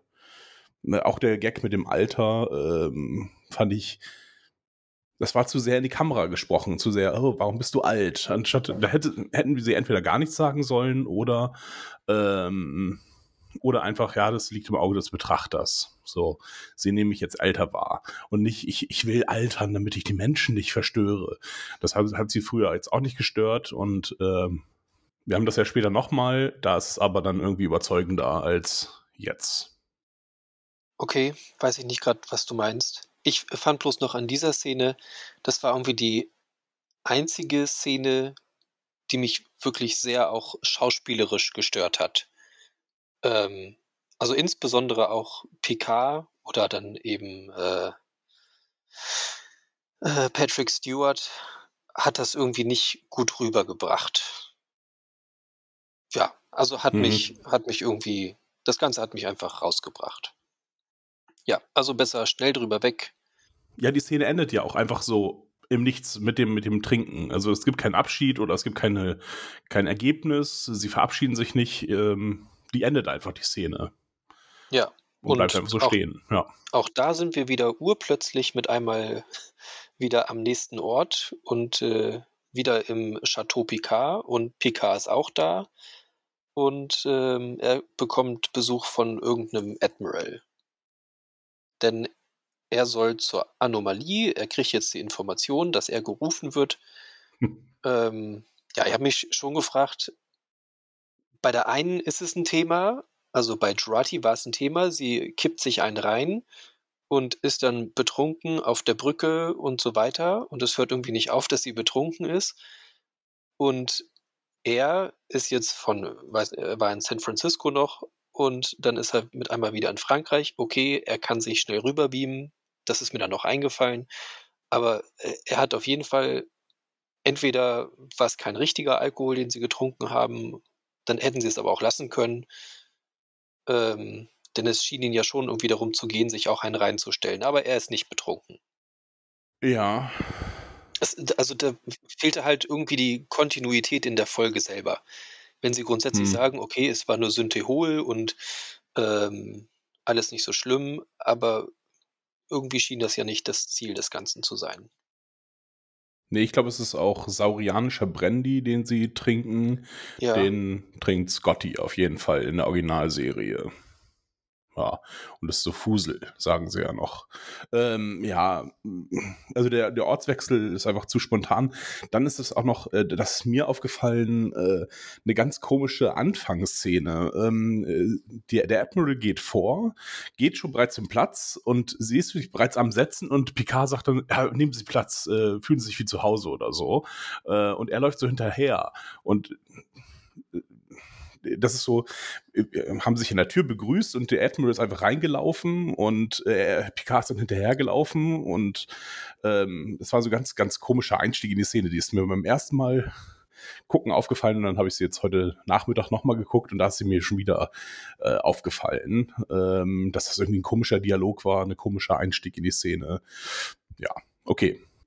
Ja, auf jeden Fall kriegt er jetzt die Botschaft zu hören und wir hören auch noch, was die Botschaft weiter sagt, nämlich, äh, dass Artikel 15 äh, zitiert wird, äh, der Aufnahmeantrag in die äh, Föderation von dem Borg, neben der Bitte um ein Gespräch mit Picard.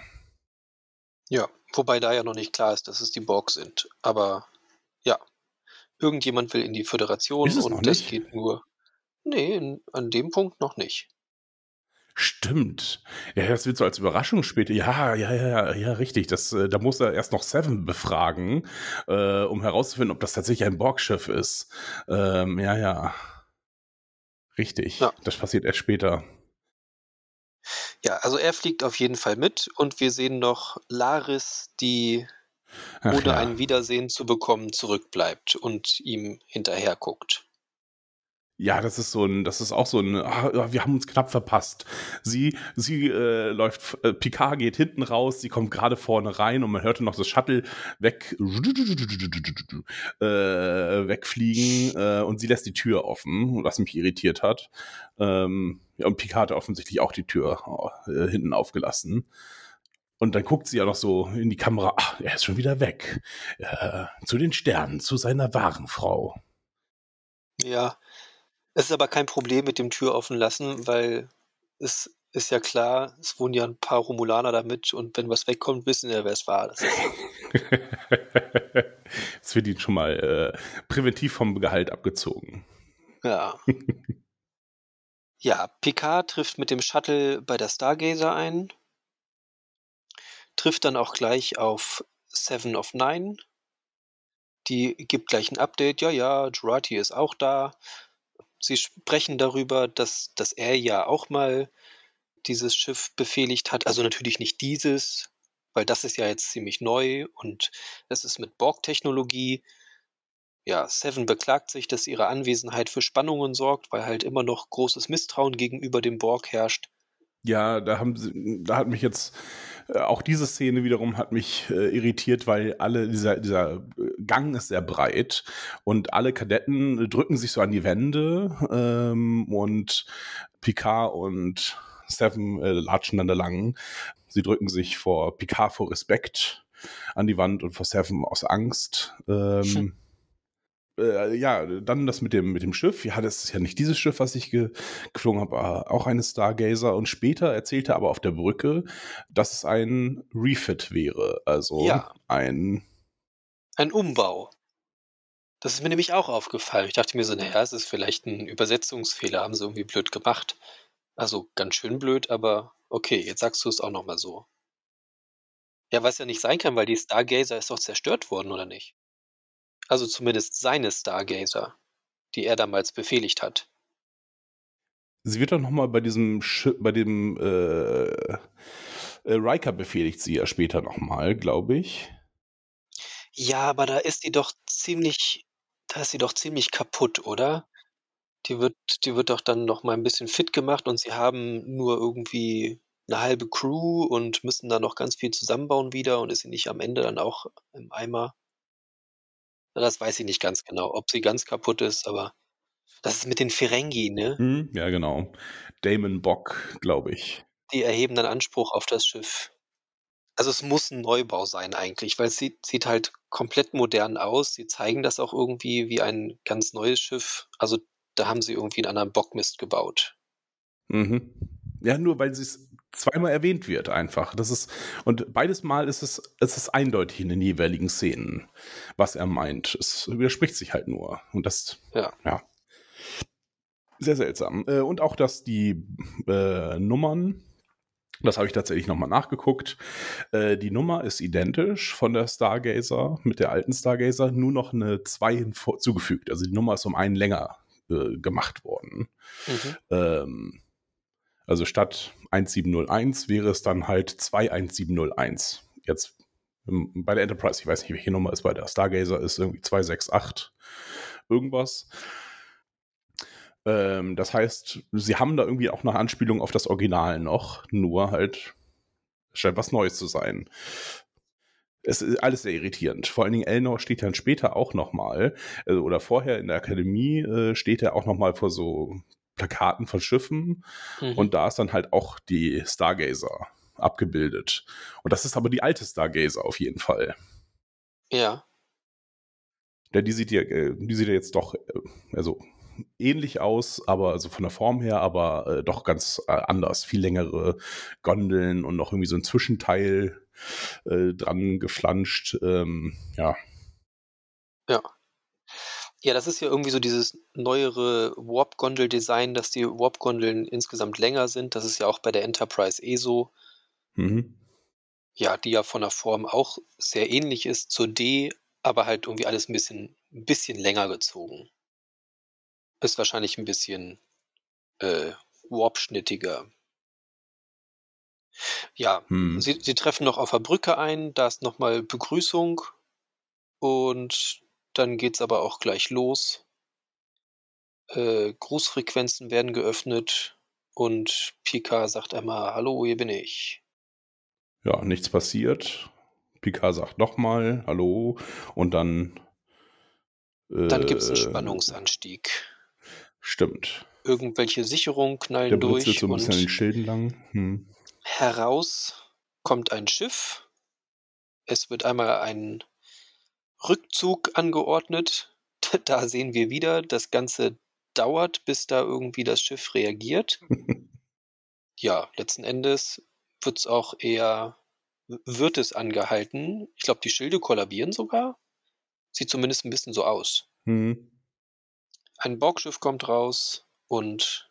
Ja, es, ist, es, kommt, es, es kommt ein Schiff raus. Es kommt erstmal nur ein Schiff raus und Picard äh, muss Seven fragend angucken ähm, und irgendwie sagen, ist es? Und Seven muss dann bestätigen, dass es ein Borgschiff ist, obwohl es ultra eindeutig ein Borgschiff ist. Es sieht halt anders aus von der Form her, aber ähm, ja, ein Blinder mit Krückstock, er kann das erkennen. Aber Picard braucht erstmal noch die Expertise von der Ex-Borg, äh, dass es sich tatsächlich um ein äh, Borg-Raumschiff handelt. Ja, was ich mir aber noch so erklären könnte, Seven war da ja auch immer relativ. Also ich glaube, sie hat das schon mitgekriegt, wenn irgendwie Borg in der Nähe waren. Weil sie dann, wenn, weil dann irgendwelche alten Signale wieder aufgeleuchtet haben mhm. oder keine Ahnung, die, die alten Nanosonden haben sich schneller bewegt, ich weiß nicht mehr. Also sie hat es, glaube ich, schon immer mitgekriegt und da wurde auch teilweise auch gerufen, dann auf ihn dürfte das ja jetzt alles nicht mehr zutreffen. Also er könnte höchstens ein Gefühl haben, aber mehr eigentlich auch nicht, weil er ist ja nun in einem anderen Körper und da sind ja ah, okay, vermutlich ja, restlos alle Borgteile raus. Also sie werden da nichts Borghaftes verarbeitet haben. Bei ihr ist es halt noch da. Also eventuell ist das so der kleine, aber feine Unterschied, dass sie da vielleicht dann noch eine, eine größere Gewissheit haben kann. Ja, okay. Aber an ja. sich, also die sind, die, die haben Scanner und eine Sekunde später hätte jemand sagen müssen, alles klar, das ist eindeutig Borg. Äh, überhaupt ähm, äh, irritiert mich gerade, ähm, dass das äh, allen vorher nicht bewusst war, dass es die Borg sind. Irgendwie Ja, stimmt. Das wird da erst da erwähnt. Vorher war es einfach nur irgendeine Spezies, die um Hilfe gerufen hat oder mit vielen Stimmen um Hilfe ruft. Aber auch schon, der, der Sound war schon sehr Borg. Ja, das sind ja drei gute Indizien. Einmal die Farbe. Das ist, finde ich, schon mal ein, ein sehr guter Hinweis. Dann haben wir ähm, die Tachyonen. Mhm. Also sie, sie wissen schon, naja, Tachyonen wurden auf jeden Fall von dem Borg verwendet, um in der Zeit zurückzureisen, um den ersten Kontakt zu verhindern. Und äh, jetzt war das äh, dritte, was du gerade gesagt hast. Die vielen Sprachen. Genau. Und der Sound ja, die vielen Sprachen. Stimmen. Was halt die, die Borg sprechen halt äh, an sich mit vielen Stimmen gebündelt zu einer durch die Königin in der Regel. Mhm. Also das, das wäre ja schon irgendwie, hätte schon, sie, sie hätten zumindest, naja, in etwa gewarnt sein können, beziehungsweise es hätte mal irgendjemand drauf kommen können, naja, vielleicht stecken die Borg dahinter. Mhm. Also sonst denken sie ja auch irgendwie, sind es jetzt, wer könnte dahinter stecken? Ähm, ja, wer ist in der Lage, so einen Riss zu produzieren? Also es ist ja spätestens, wo dann die Nachricht durchkam, war ja irgendwie klar, dieser Riss ist nicht zufällig entstanden. Das ist keine zufällige Anomalie, sondern es ist was herbeigeführtes. Und dann hätten sie ja mal überlegen können, ja, wer kann das denn herstellen? Ist nicht gut erzählt. Da fällt mir auch nochmal in der Szene vor mit dem, mit dem Admiral ein oder mit der Admiral. Mm, da sagt er ja auch noch, mm, ja, es muss ja auch äh, sicherlich Dutzende Leute geben, die besser qualifiziert sind als ich.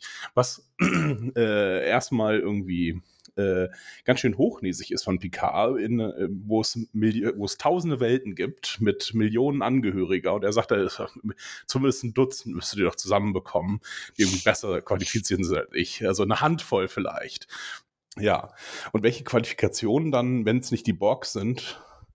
Ähm, ja, okay, das hatte ich, das hatte ich tatsächlich nicht so mitgeschnitten. Ja, gut, okay. Haben sie sich ein bisschen versucht, blöd anzustellen oder für die, äh, für die Zuschauer. Für die Überraschung am Ende, die aber halt keine ist. Ja. Ja, man sieht ja auch schon, ja, am Anfang, gut, so ein Tentakel, wie es sich in der Konsole schlägt und diese grünen Dinger, die die Leute von den Füßen holen. Na gut, okay, jetzt, jetzt kommen wir langsam äh, zum Anfang der Szene. Ähm, nee, jetzt ist erstmal wieder so eine künstliche Pause drin, nämlich jetzt kommt erstmal so eine Besprechungspause.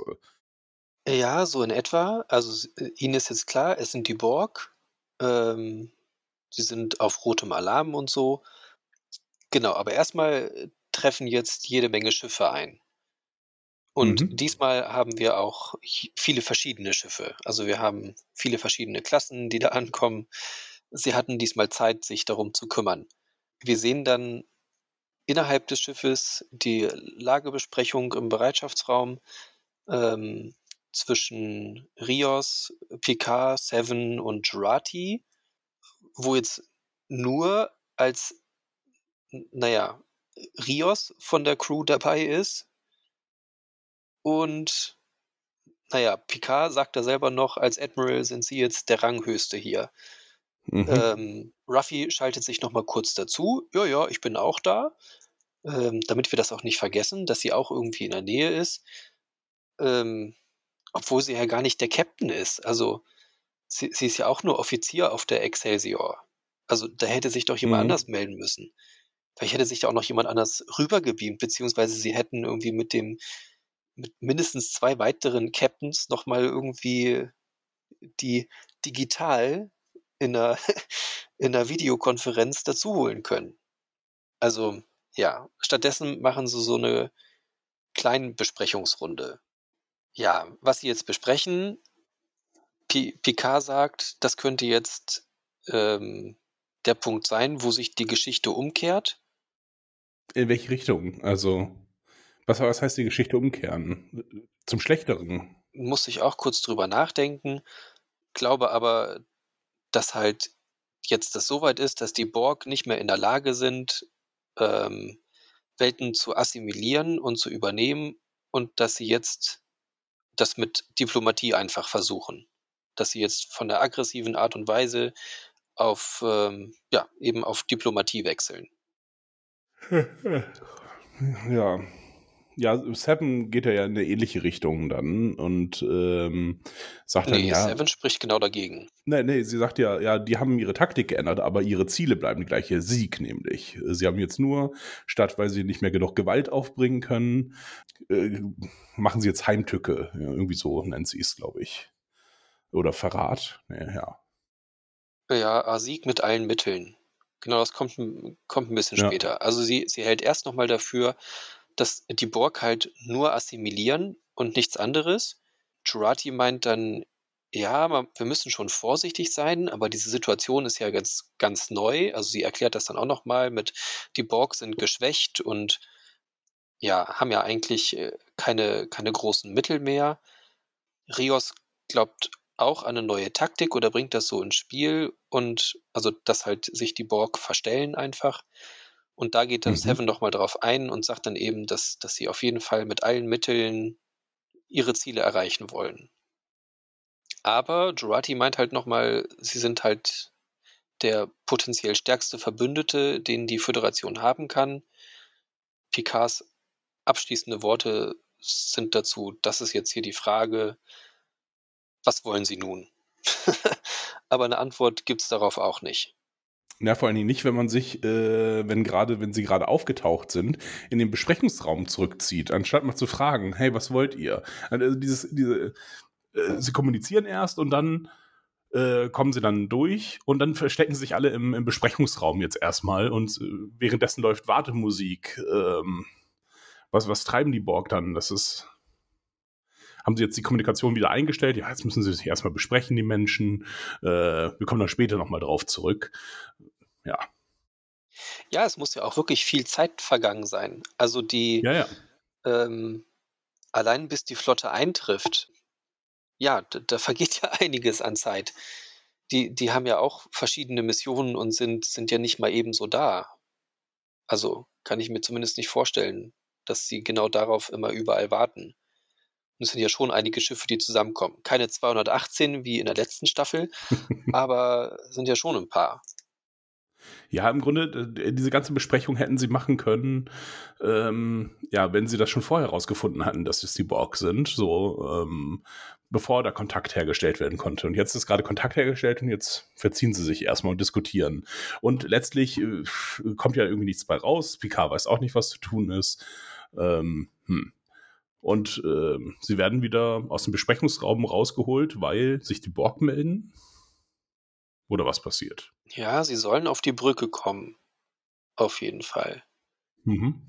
Ähm, weiß gar nicht, wie es, wie es genau dazu kommt, aber ja, die Borg wollen dann halt eben mit Picard verhandeln.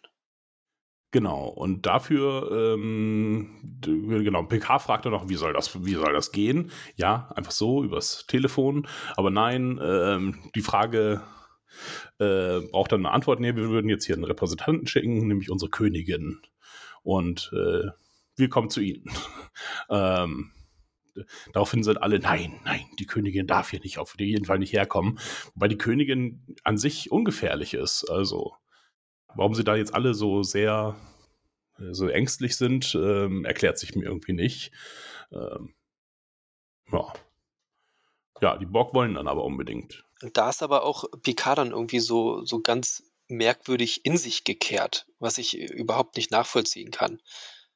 Also die Borg wollen mit Picard verhandeln, Rios sagt dann aber nein, die darf hier nicht hinkommen, Äh, aber ähm, Picard sagt nichts dazu. Also er hält sich zurück, obwohl es ja eigentlich er derjenige ist, der angefordert wurde. Er ist gerade der Ranghöchste Mhm. da, er ist der mit den größten Erfahrungen.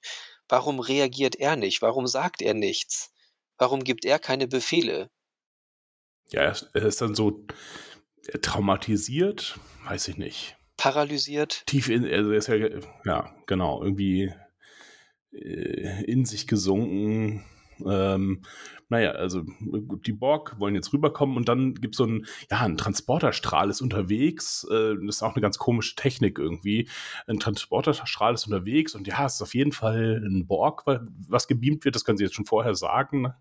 Aber sind sich alle sicher, ja, können nicht durch die Schilde beamen. Ähm, und dann trifft aber so noch ein Energiestrahl. Ich weiß nicht, ob das der Beamstrahl sein soll. Die Schilder. Ich habe jetzt, bin jetzt davon ausgegangen, dass es eine Waffe ist. Ja, sowas in der Art. Hätte ich jetzt auch, dass, dass es quasi ein Loch in den Schild macht, wo sie dann ja. exakt durchbeamen können. Wohin beamt sie? Hierher.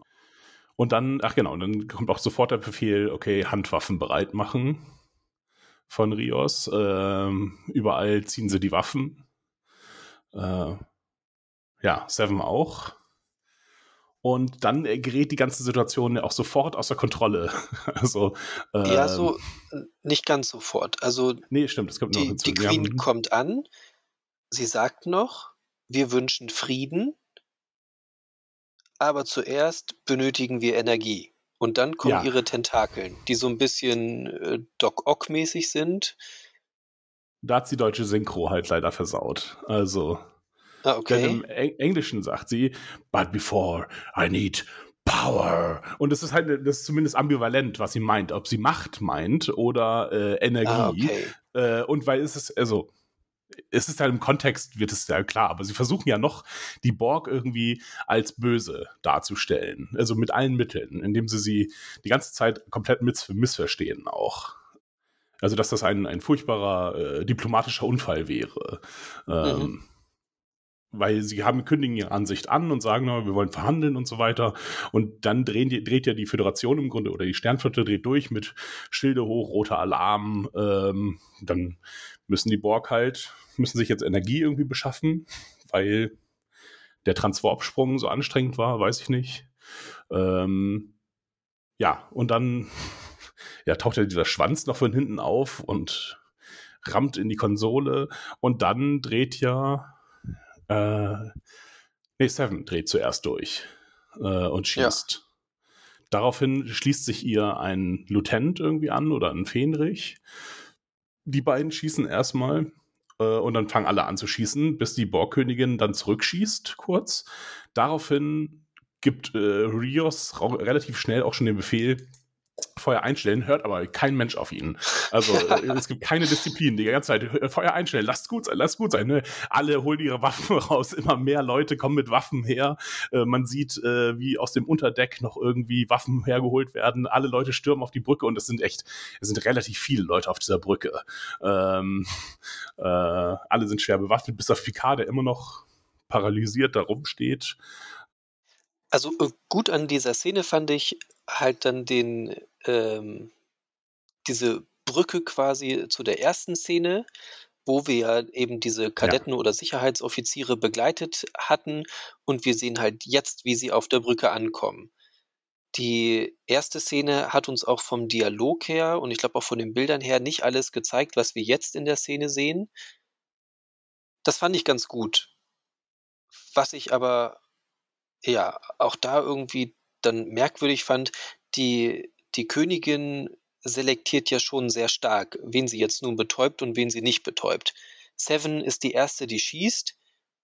Als erstes zurückschießen tut sie aber auf den, der als zweites geschossen hat. Und betäubt auch alle anderen, die da stehen im, im äh, Streufeuer, trifft sie die auch sehr genau.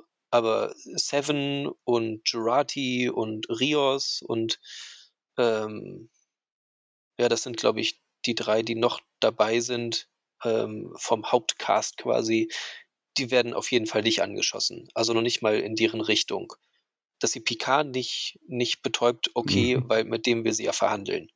Also kann ich nicht ganz nachvollziehen. Nebenbei. Ja, und Seven steckt ja dann zwischenzeitlich noch ihre Waffe weg. Ja. Ja, äh, ich wollte nur ganz kurz noch äh, sagen, dass, dass sie dann auch, äh, Stefan dann auch feststellt, dass sie nur betäubt und äh, äh, die Leute nicht tötet. Das auch nochmal ein zusätzlicher Hinweis dazu, dass die Borg jetzt eigentlich irgendwie gute Absicht haben, nur missverstanden worden sind, aufgrund der, der Vorurteile der Menschen. Ähm, ja, aber sie assimiliert das Schiff, richtig. Äh, und nicht nur das Schiff, sondern die ganze Flotte, denn Ja, erzähl weiter. Achso, ich dachte, du wolltest da jetzt einhaken, denn äh, sie macht sich die Borg-Technologie in der Stargazer zunutze und äh, ja, jetzt kann sie die ganze Flotte übernehmen, aus welchen Gründen auch immer. Das wird nicht so richtig erklärt, äh, äh sorgt aber dafür, dass das Seven dann Picard sagt, du darfst sie äh, nicht äh, übernehmen lassen. Ähm, ja, und dann geht Picard auf einem fremden Schiff, was nicht sein Kommando ist, äh, und er ist eigentlich der Kanzler der, der Universität äh, und äh, hat aber den universalen äh, ähm, Detonationscode der Selbstzerstörung, ähm, der 0000 ist. Was, ich, was vollkommen gaga ist irgendwie. Ist auch wieder eine Anspielung auf äh, Star Trek 2, glaube ich, aber ja. War da auch schon nicht cool. Ja, wobei ich glaube, in Star Trek 2 mussten mindestens drei Leute ihren hm. Selbstzerstörungscode eingeben. Ich glaube, da waren das ähm, eben Kirk und Spock, weiß nicht ganz genau, und ziemlich sicher auch noch Scotty. Also da mussten, da musste irgendwie mehr verifiziert werden. Kann ich, kann ich auch noch nachvollziehen vielleicht, weil er ist halt Admiral und für solche Situationen ist vielleicht auch einfach dann Kommandocodes für Admirals ähm, per Stimmerkennung freigegeben.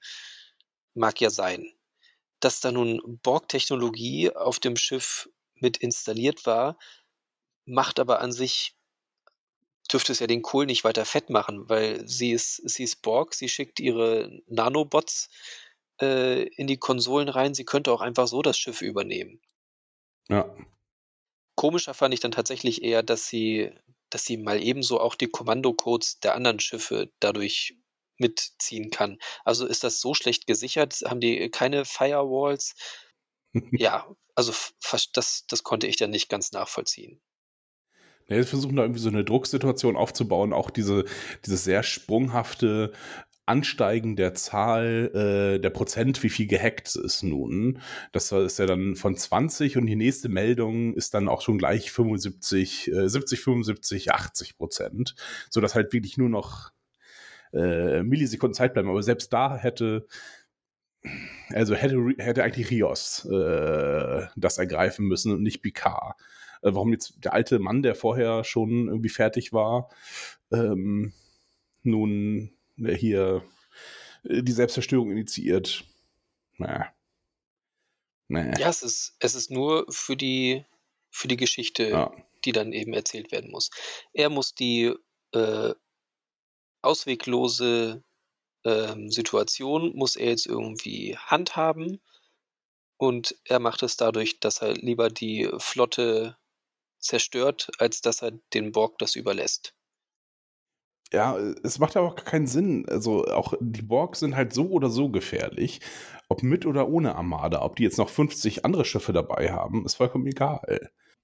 Ja, also die, die Armada macht, also gerade diese paar Schiffe, ähm, das wird so als große Gefahr, als zusätzliche Gefahr dargestellt. Ist irgendwie nicht, nicht erkennbar äh, für mich. Hm. Man könnte noch sagen, die Königin hat nur betäubt, um später, wenn sie die Kontrolle hat, zu assimilieren, damit sie wieder noch Drohnen hat. Also so, ein, so, ein, so eine Flotte mit Ahnung, 30, 40 Schiffen oder so gibt halt auch jede Menge Drohnen her. Damit äh, hätten sie auf jeden Fall schnell die Möglichkeit, im, im Alpha-Quadranten ordentlich sich auszubreiten. Aber ja, es macht ja, es macht ja irgendwie wenig den Anschein, dass das wirklich dahinter steckt. Hm. Aber ja, sie wissen es natürlich auch nicht. Sie haben ja eben nicht mit ihnen gesprochen. Allerdings war natürlich auch die Borg irgendwie sehr wortkarg. Auch die hätten ja mal irgendwie ein Informationspaket rüberschicken können. Ja. Also auch das macht ja irgendwie keinen Sinn. Zeit war da.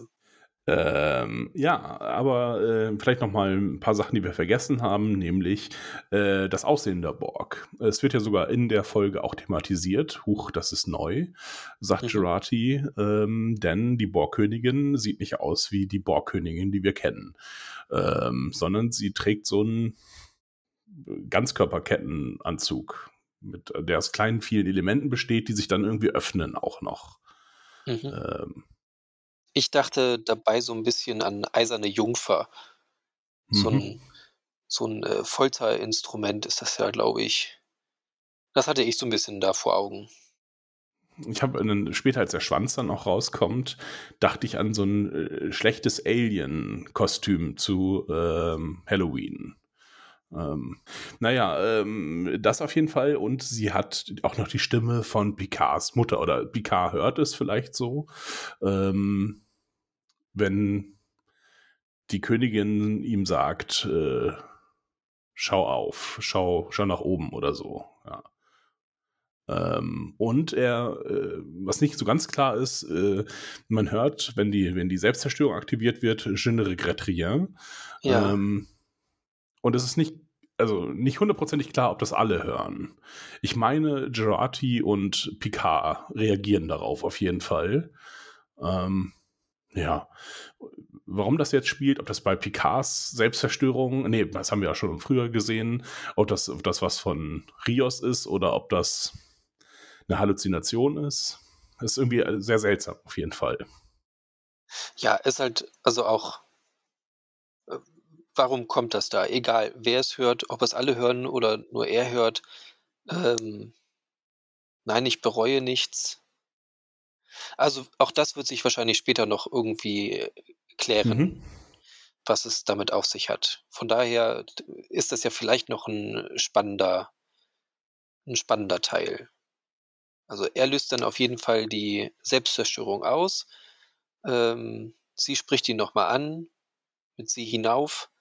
Also eben den Satz, den mhm. äh, seine Mutter gesagt hat. Und dann wird alles ganz weiß. Man sieht dann noch so ein bisschen die Außenansicht, wieder auch von der Stargazer ausgehend alles weiß wird und dann, ja, ist das nächste, was man sieht, wie Picard im Chateau aufwacht. Mhm. In dem in der Voliere, nee, es ist äh, in dem Anbau auf jeden Fall. Wintergarten. Ähm, den sein, ja genau, den seine Mutter äh, und er zusammen eingerichtet haben, als er in den 30er Jahren äh, aufs Chateau gezogen ist. Alles ist kaputt. Er wankt ins Chateau und da ist, glaube ich, relativ schnell auch schon eine Änderung zu sehen, nämlich ein großes äh, Porträt von ihm, wie er recht düster guckend in schwarzer Uniform vor äh, höllischem Hintergrund äh, steht. Mit ja. Äh, seltsamer Brosche. Allerdings ist das nicht die erste Änderung, glaube ich. Also schon, schon dieser Garten ist, mhm. also dieser Wintergarten ist schon anders. Also ich glaube, in dem, wie wir es vorher gesehen haben, waren, glaube ich, gar keine Fensterscheiben mehr in diesen Gittern. Und als er das erste Mal hochguckt, sieht er sich selber in so ein paar Scherben, die noch im Fenster drin hängen.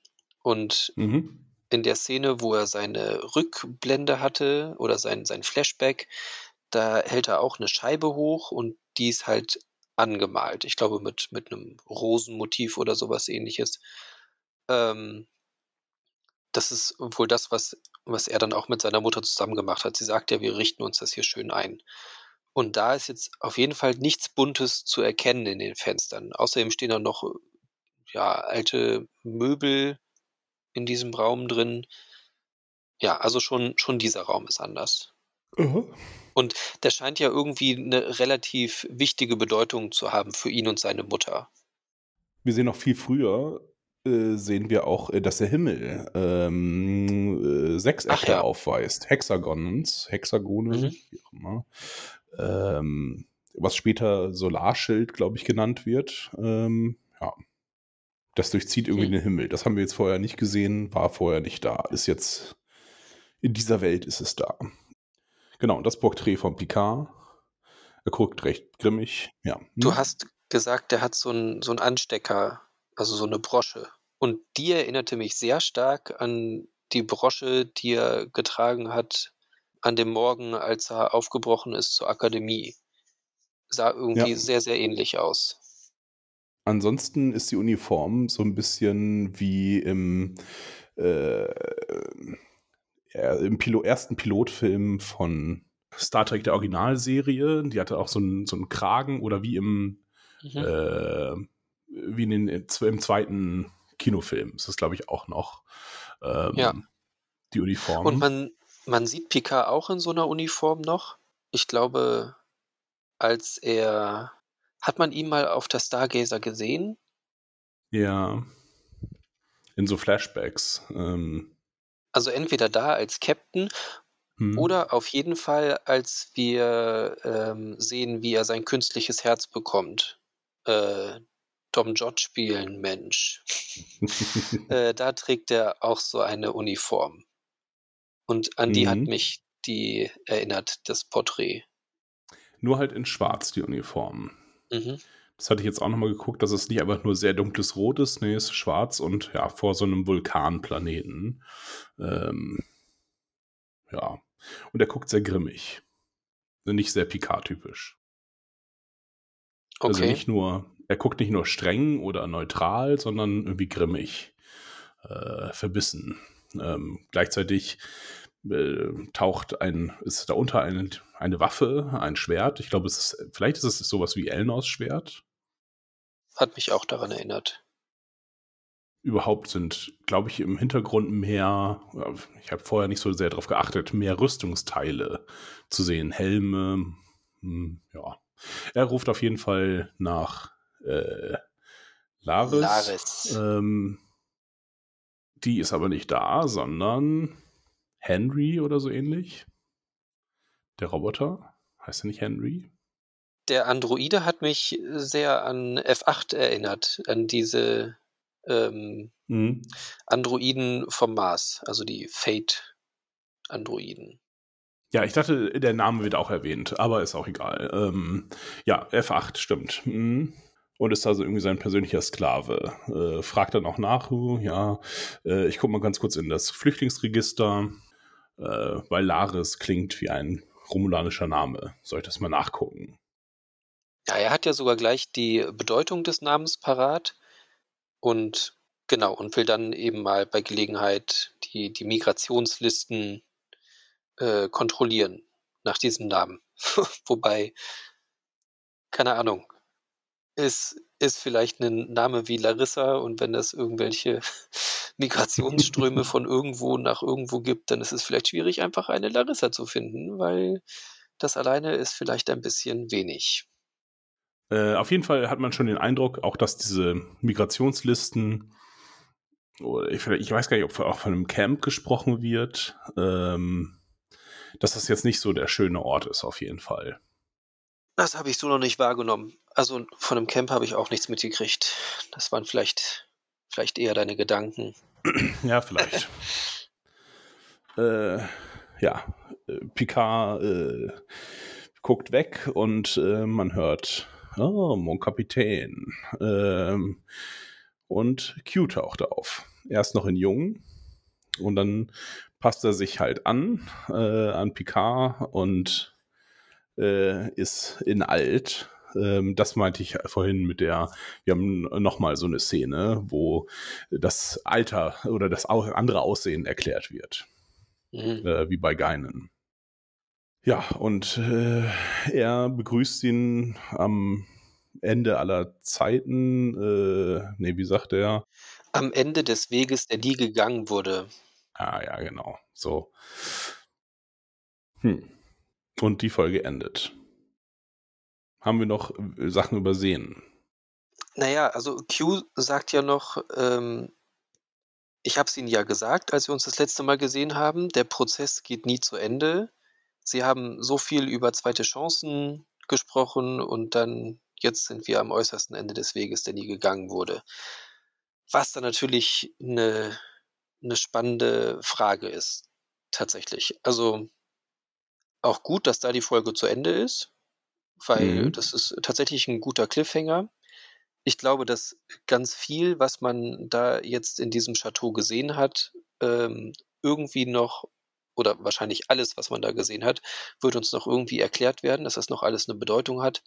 Wenn ich mich nicht irre, hat man auch ein Bild von der Stargazer gesehen, Hm. Mhm. Hätte ich nochmal noch mal nachgucken müssen, wohingegen man, wenn ich mich auch da nicht irre, in, in seinem ursprünglichen Chateau ein Bild von der Enterprise gesehen hat. Ja, das auf jeden Fall. Ja, mhm. von der D.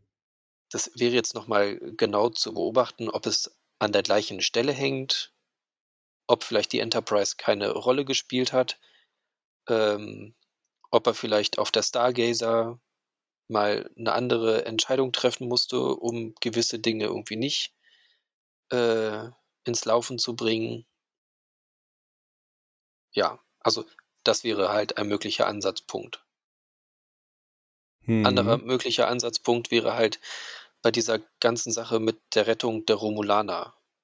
Also irgendwie scheint es ja damit zu tun zu haben, denn wenn er so einen sehr F8 ähnlichen F8 ähnlichen Androiden hat, dann scheinen die ja irgendwie nicht zerstört zu sein.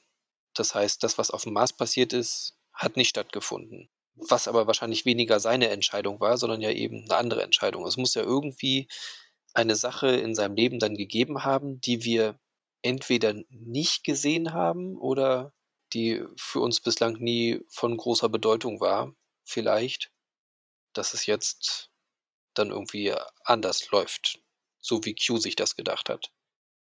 Ja. Ähm. Hm. Ja, jetzt könnten wir ja ins Spekulieren reinkommen. Also erstmal fand ich äh, tatsächlich, das war ein sehr gut gewählter äh, Cliffhanger. Ähm, wirklich sehr spannend, mit genug Andeutung, sodass man was überlegen kann. Man hat schon ein paar Informationen bekommen ähm, aber noch nichts, noch nichts klar auf, äh, ausgesprochen. Ähm, was ich aber auch insgesamt sehr spannend finde, finde ich die Idee, dass die Borg Asyl verlangen. Und dass das eine gute Prämisse eigentlich ist, um äh, auch sowas ethisch-moralisches aufzumachen. Denn letztlich haben die Borg ja nun Leute entführt und in ihr Kollektiv gezwungen. Was ist, wenn die äh, nun aufgenommen werden? Ähm, wie entscheiden, und man kann ja das rückgängig machen, ja, dass da interessante äh, ethische Fragen bei rauskommen können. Das fand ich einmal sehr spannend, so an sich diese Frage. Dann das, was dieser ganze zweite Teil nun soll. Ähm, wir sehen natürlich, also Picard sieht am Anfang sich in einem Spiegelbild, äh, in einer Glasscheibe. Es könnte natürlich das, das Spiegeluniversum sein. Das wäre eine Möglichkeit ähm, wofür auch dieses Bild sprechen würde von Picard vor einem zerstörten Vulkan zum Beispiel, äh, weil er der Eroberer von Vulkan ist, vielleicht. Ähm, also TNG hat keine Mirror-Episode als einzige Serie, soweit ich weiß, bis auf Voyager. Ähm, keine, äh, keine Spiegel-Episode, nur eine alternative Realitätsfolge, und vielleicht ist das ja auch davon die Fortführung. Äh, was ist mit der Enterprise C? Also in, diesem, in dieser Welt passiert, wo, ähm, wo die Enterprise C eben nicht die Klingonen, was war es? Ich glaube, äh, die Klingonen verteidigt hat gegen die Romulaner, sondern weggegangen ist. Und das hat zu einem langen Krieg geführt. Ähm, und Tascha Ja hat überlebt und so weiter. Das würde auch von den Uniformen her auch irgendwie halbwegs passen. Das wäre eine Möglichkeit. Spiegeluniversum, klar. Und irgendeine Entscheidung, die er halt nicht getroffen hat, aus welchen Gründen, weil seine Mutter, weil er nicht, weil er nicht ins Chateau gezogen ist, weil sein Enkel nicht ähm, verbrannt ist oder ja, da kann man jetzt, das wäre halt nochmal eine Wiederholung der Folge Tapestry oder äh, Willkommen im Jenseits oder Willkommen im, im Leben nach dem Tod, heißt sie, glaube ich, auf Deutsch, die du bereits angesprochen hattest mit dem Don George Spielen Mensch. Ähm, mhm. Das wäre halt ein bisschen langweilig. Ja, genau. Also es muss ja was Neues sein. Also auch so, dass mit so, also die, diese so, so ganz wichtigen Ereignisse, die, die haben wir bei ihm schon ganz viel aufbereitet gekriegt. Also der Tod seiner Familie, da, das ist Thema des gesamten Films bei Treffende Generation. Also, dass er da mhm. halt irgendwie mit, mit klarkommen muss. Auch da könnte er die, die Entscheidung treffen, ich bleibe jetzt hier im Nexus. Im Nexus in, in dieser, zwar nicht Realität, aber hier könnte ich glücklich sein vielleicht. Naja, oder halt eben auch nicht, weil es ist ja nicht die Realität. Und, ähm, da hat er sich ja auch mit abgefunden. Das ist ja dann am Ende das, naja gut, es, es ist jetzt halt so passiert und es lässt sich nicht verändern und, und ich lebe damit weiter. Also daran können sie es ja nicht aufhängen. Ähm, mhm. das, das mit ähm, seinem zweiten Herz, das war doch, oder ja, dass, dass wir das gesehen haben, das lag doch auch in Qs, das hat doch auch Q veranlasst, oder? Ja, genau. Mhm. Dass er das nochmal durchleben musste dass er da vielleicht irgendwie nochmal ansetzt, aber das, das war ja auch zu Ende. Also er hat sich ja nochmal so entschieden und.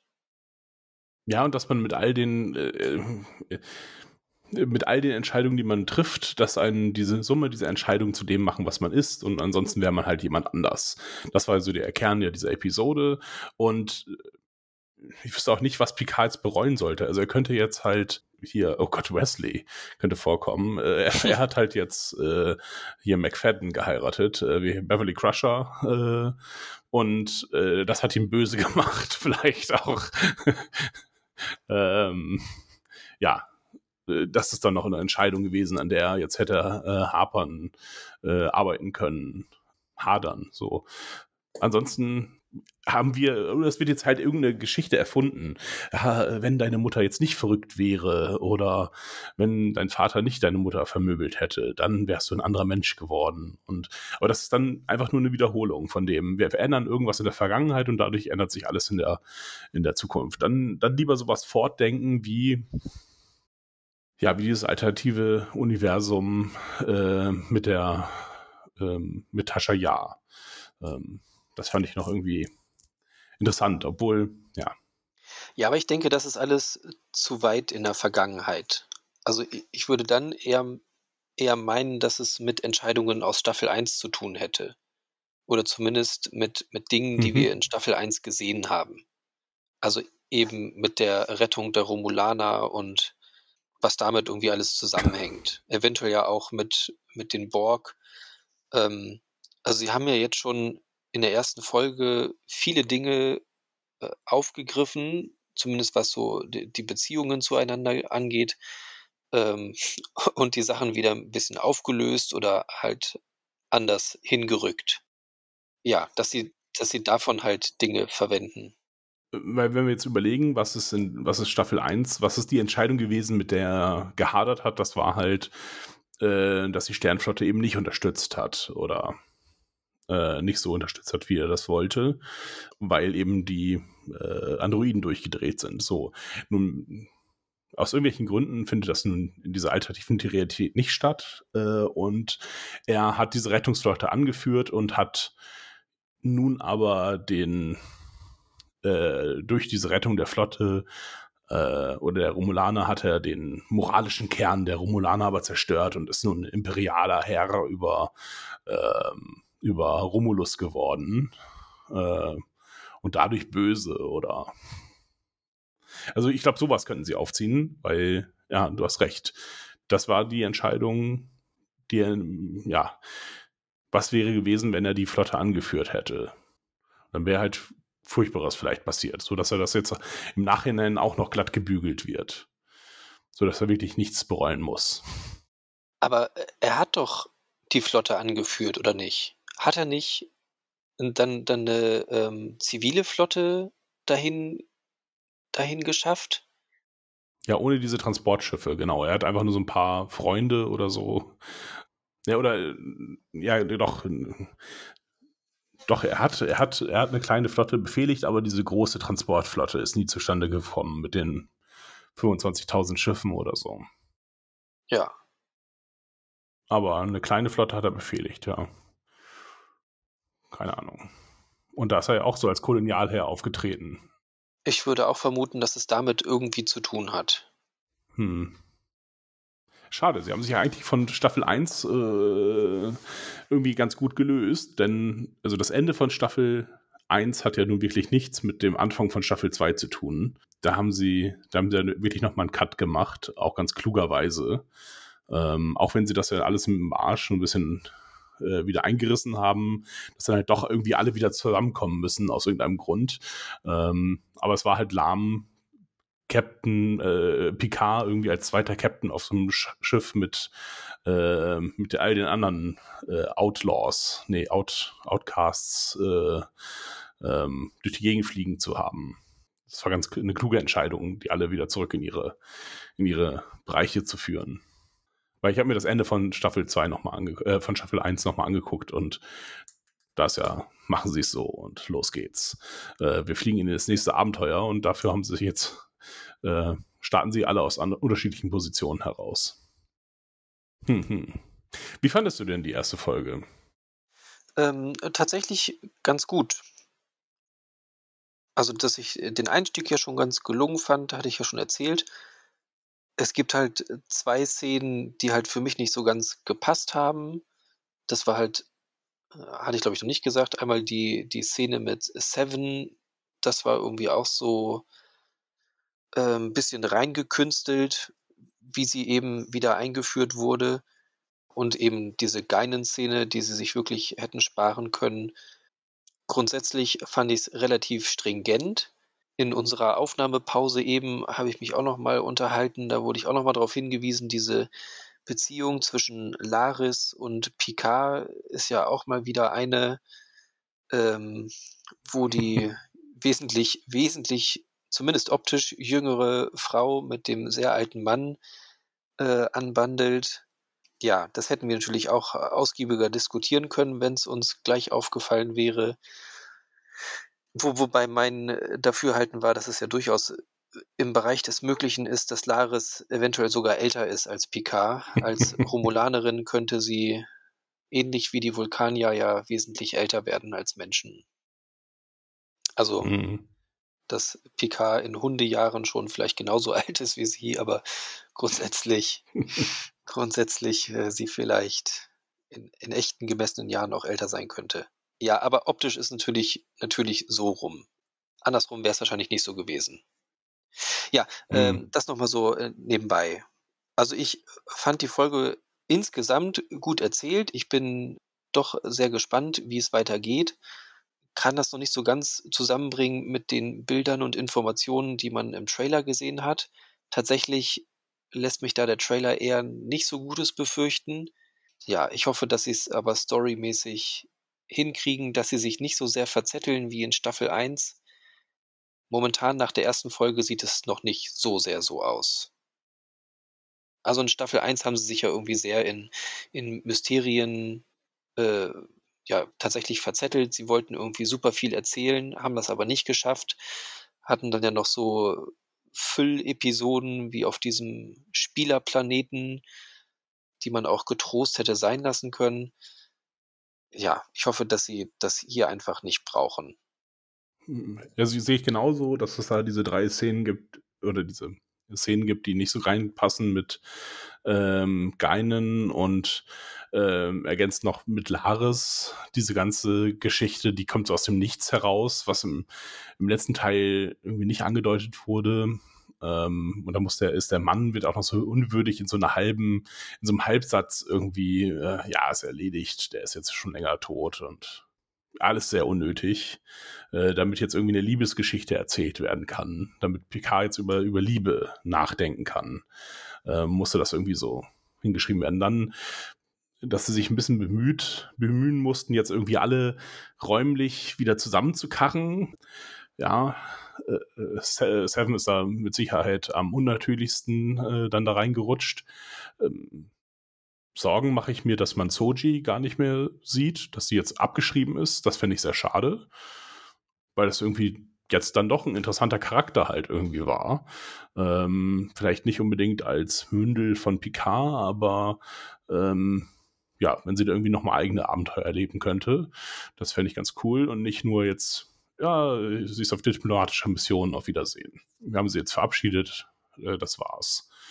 Ähm, Ansonsten aber ja, äh, tatsächlich äh, spannende, spannende Fragen aufgestellt, optisch ähm, auch sehr viel mehr Föderationen, äh, sowohl von den Schiffen her verschiedene, die Uniformen gefallen mir, ähm, auch äh, das, das Set der Brücke, ähm, ja, ist so ein bisschen äh, sehr viel Klavierlackoptik äh, auf den Böden, aber ähm, und viele freie Flächen. Alles ist so, irgendwann sieht man, sieht man Rios zum Stuhl zurücksprinten, nachdem er vorne am Bildschirm stand, äh, weil er irgendwie zu seinem Stuhl musste, der aber tatsächlich einfach auch nur ein Stuhl ist ohne, ohne, ohne, ohne Eingabefelder. Ähm, die, die, die, das sah so ein bisschen verloren aus. Aber ansonsten optisch äh, alles sehr hübsch. Picard fällt halt irgendwie am meisten raus, weil er halt einfach. Äh, er, er, sieht nicht nur alt aus, er sieht wirklich gebrechlich aus. Und äh, alle anderen sind halt Hollywood alt oder Hollywood hübsch. Ähm, und er wirkt halt manchmal so ein bisschen wie abgestellt in manchen Szenen.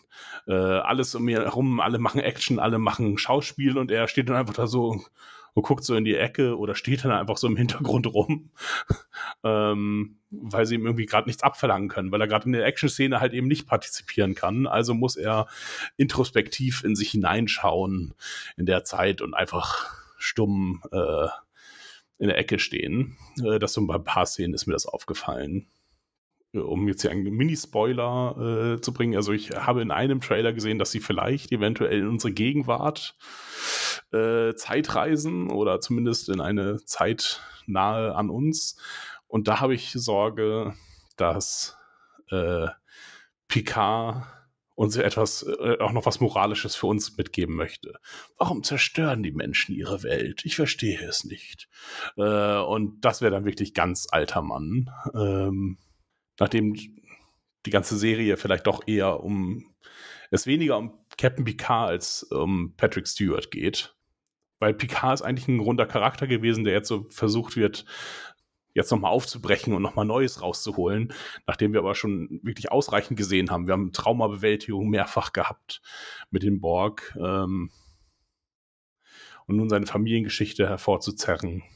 Äh, mit der Mutter, die sonst irgendwie keine Rolle gespielt hatte da bin ich, da habe ich Sorge vor. Ja. Aber äh, auf jeden Fall, äh, ich freue mich auf die nächste Folge. Das haben sie erreicht. Ich bin gespannt. Und hoffe nicht, dass sie jetzt irgendwie was ganz anderes machen, dass sie jetzt einen ganz anderen Erzählstrang aufmachen mit, ja, was ist denn jetzt eigentlich mit Soji und ihren diplomatischen Abenteuern, so dass man jetzt noch eine weitere Folge dahin hält. Ähm, nee. Oder aus einer ganz anderen Perspektive alles nochmal sich angucken muss. Nee, ich möchte jetzt äh, schnell das Rätsel gelöst haben und ja, dann soll es weitergehen in der Geschichte. Und daraus sollen sie jetzt, wie sie das jetzt alles zusammenbringen wollen, naja, mal abwarten. Ja, ansonsten sehr gespannt. Und freue mich drauf, dass wir das vielleicht ja äh, regelmäßig verpodcasten können. Das hat ja jetzt schon mal ganz gut funktioniert eigentlich. Wir werden das äh, ähnlich angehen, bestimmt, beim nächsten Mal. ja, ähm, Insgesamt war das ja auch eine sehr lange Folge.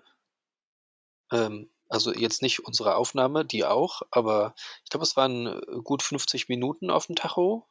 Bis auf diese über benannten, schon benannten überflüssigen Szenen hatte es halt nicht so viele Längen. Also ja, ich fühlte mich nicht großartig gelangweilt. Ja. Wow, und das ist schon für ein neues Star Trek ist das auch schon ein Lob. Ich fühlte mich nicht gelangweilt. ja, und auf der anderen Seite aber auch nicht irgendwie überfordert mit irgendwelchen komischen Sachen, was sie halt ja auch schon hatten. Also ich glaube, PK Staffel 1, Folge 1 war auch, naja, wobei das, das ging noch. Es hat sich dann tatsächlich erst im, im späteren schlechter entwickelt. Ja. Mal gucken. Es ist zu hoffen, dass es nicht irgendwie in Belanglosigkeit abdriftet. Ja. Okay.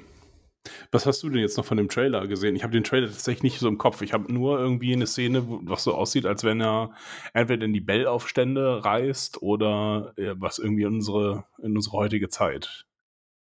Ja, sah mir ähnlich aus.